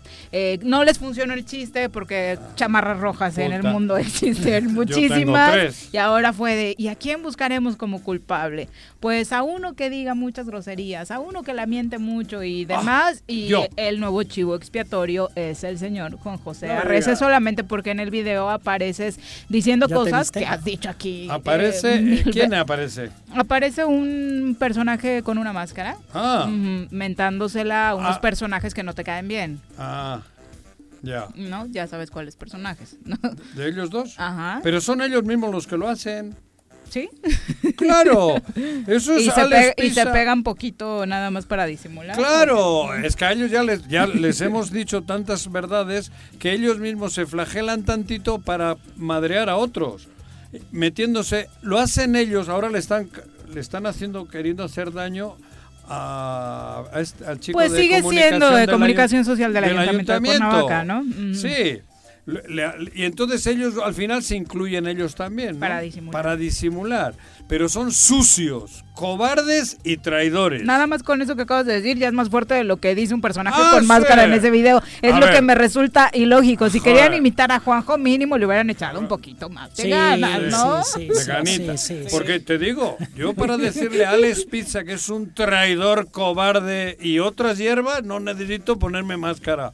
Y yo no tengo nada que ver con Carlos Félix. Es, es una persona a la que le estimo, y, pero no de hoy, de siempre. O sea que para qué me vienen con chin. Él, Alex Pizza, es un sinvergüenza, cobarde y traidor. Y Héctor Huerta tiene otros apelativos que se los puedo poner mañana, para entretenerme mañana. Pero aquí, con mi boquita y, con- dando la y con cara. tu carita. Y con mi carita. Y no me Como arrepiento siempre, de haber siempre. denunciado la suciedad que traen desde la comunicación social, desde el ayuntamiento a hoy, son unos verdaderos puercos. Están haciendo daño, pero ellos no se dan cuenta que están en Morelos y que en la calle nos vamos a ver, porque nosotros nos vamos a quedar aquí y están haciendo daño a gente de acá Los que ahora les pagan para hacer eso se van a ir. Van a tener la vergüenza de tener que vernos a la cara en la calle. Y eso creo que lo van a se van a arrepentir por dinero, porque por eso les digo mercenarios. Bueno, terminamos con los saludos. Nada más Benjamín Gutiérrez hasta Tepoztlán dice, ay Juanjo, yo voté por lo que los que creyeran menos peores y salieron igual que los peores. No, pero a última hora yo eso es lo que estoy diciendo. ¿Qué opción queda? Digo, ¿qué haces el 6 de junio? Intentar, es un gran dilema para la ciudadanía. Es un gran ¿eh? dilema. De Intentar verdad. que vayan Atrapados. los buenos Sí. y votar por los buenos. Y si a última hora tienes duda, pues escoger el menos malo. Pues, ¿Qué te digo? Y si te equivocas, pues, no, pues te equivocas. Mm, Bueno, Otros, Es otros triste, añitos. Sí. Porque yo en Europa voto por la ideología.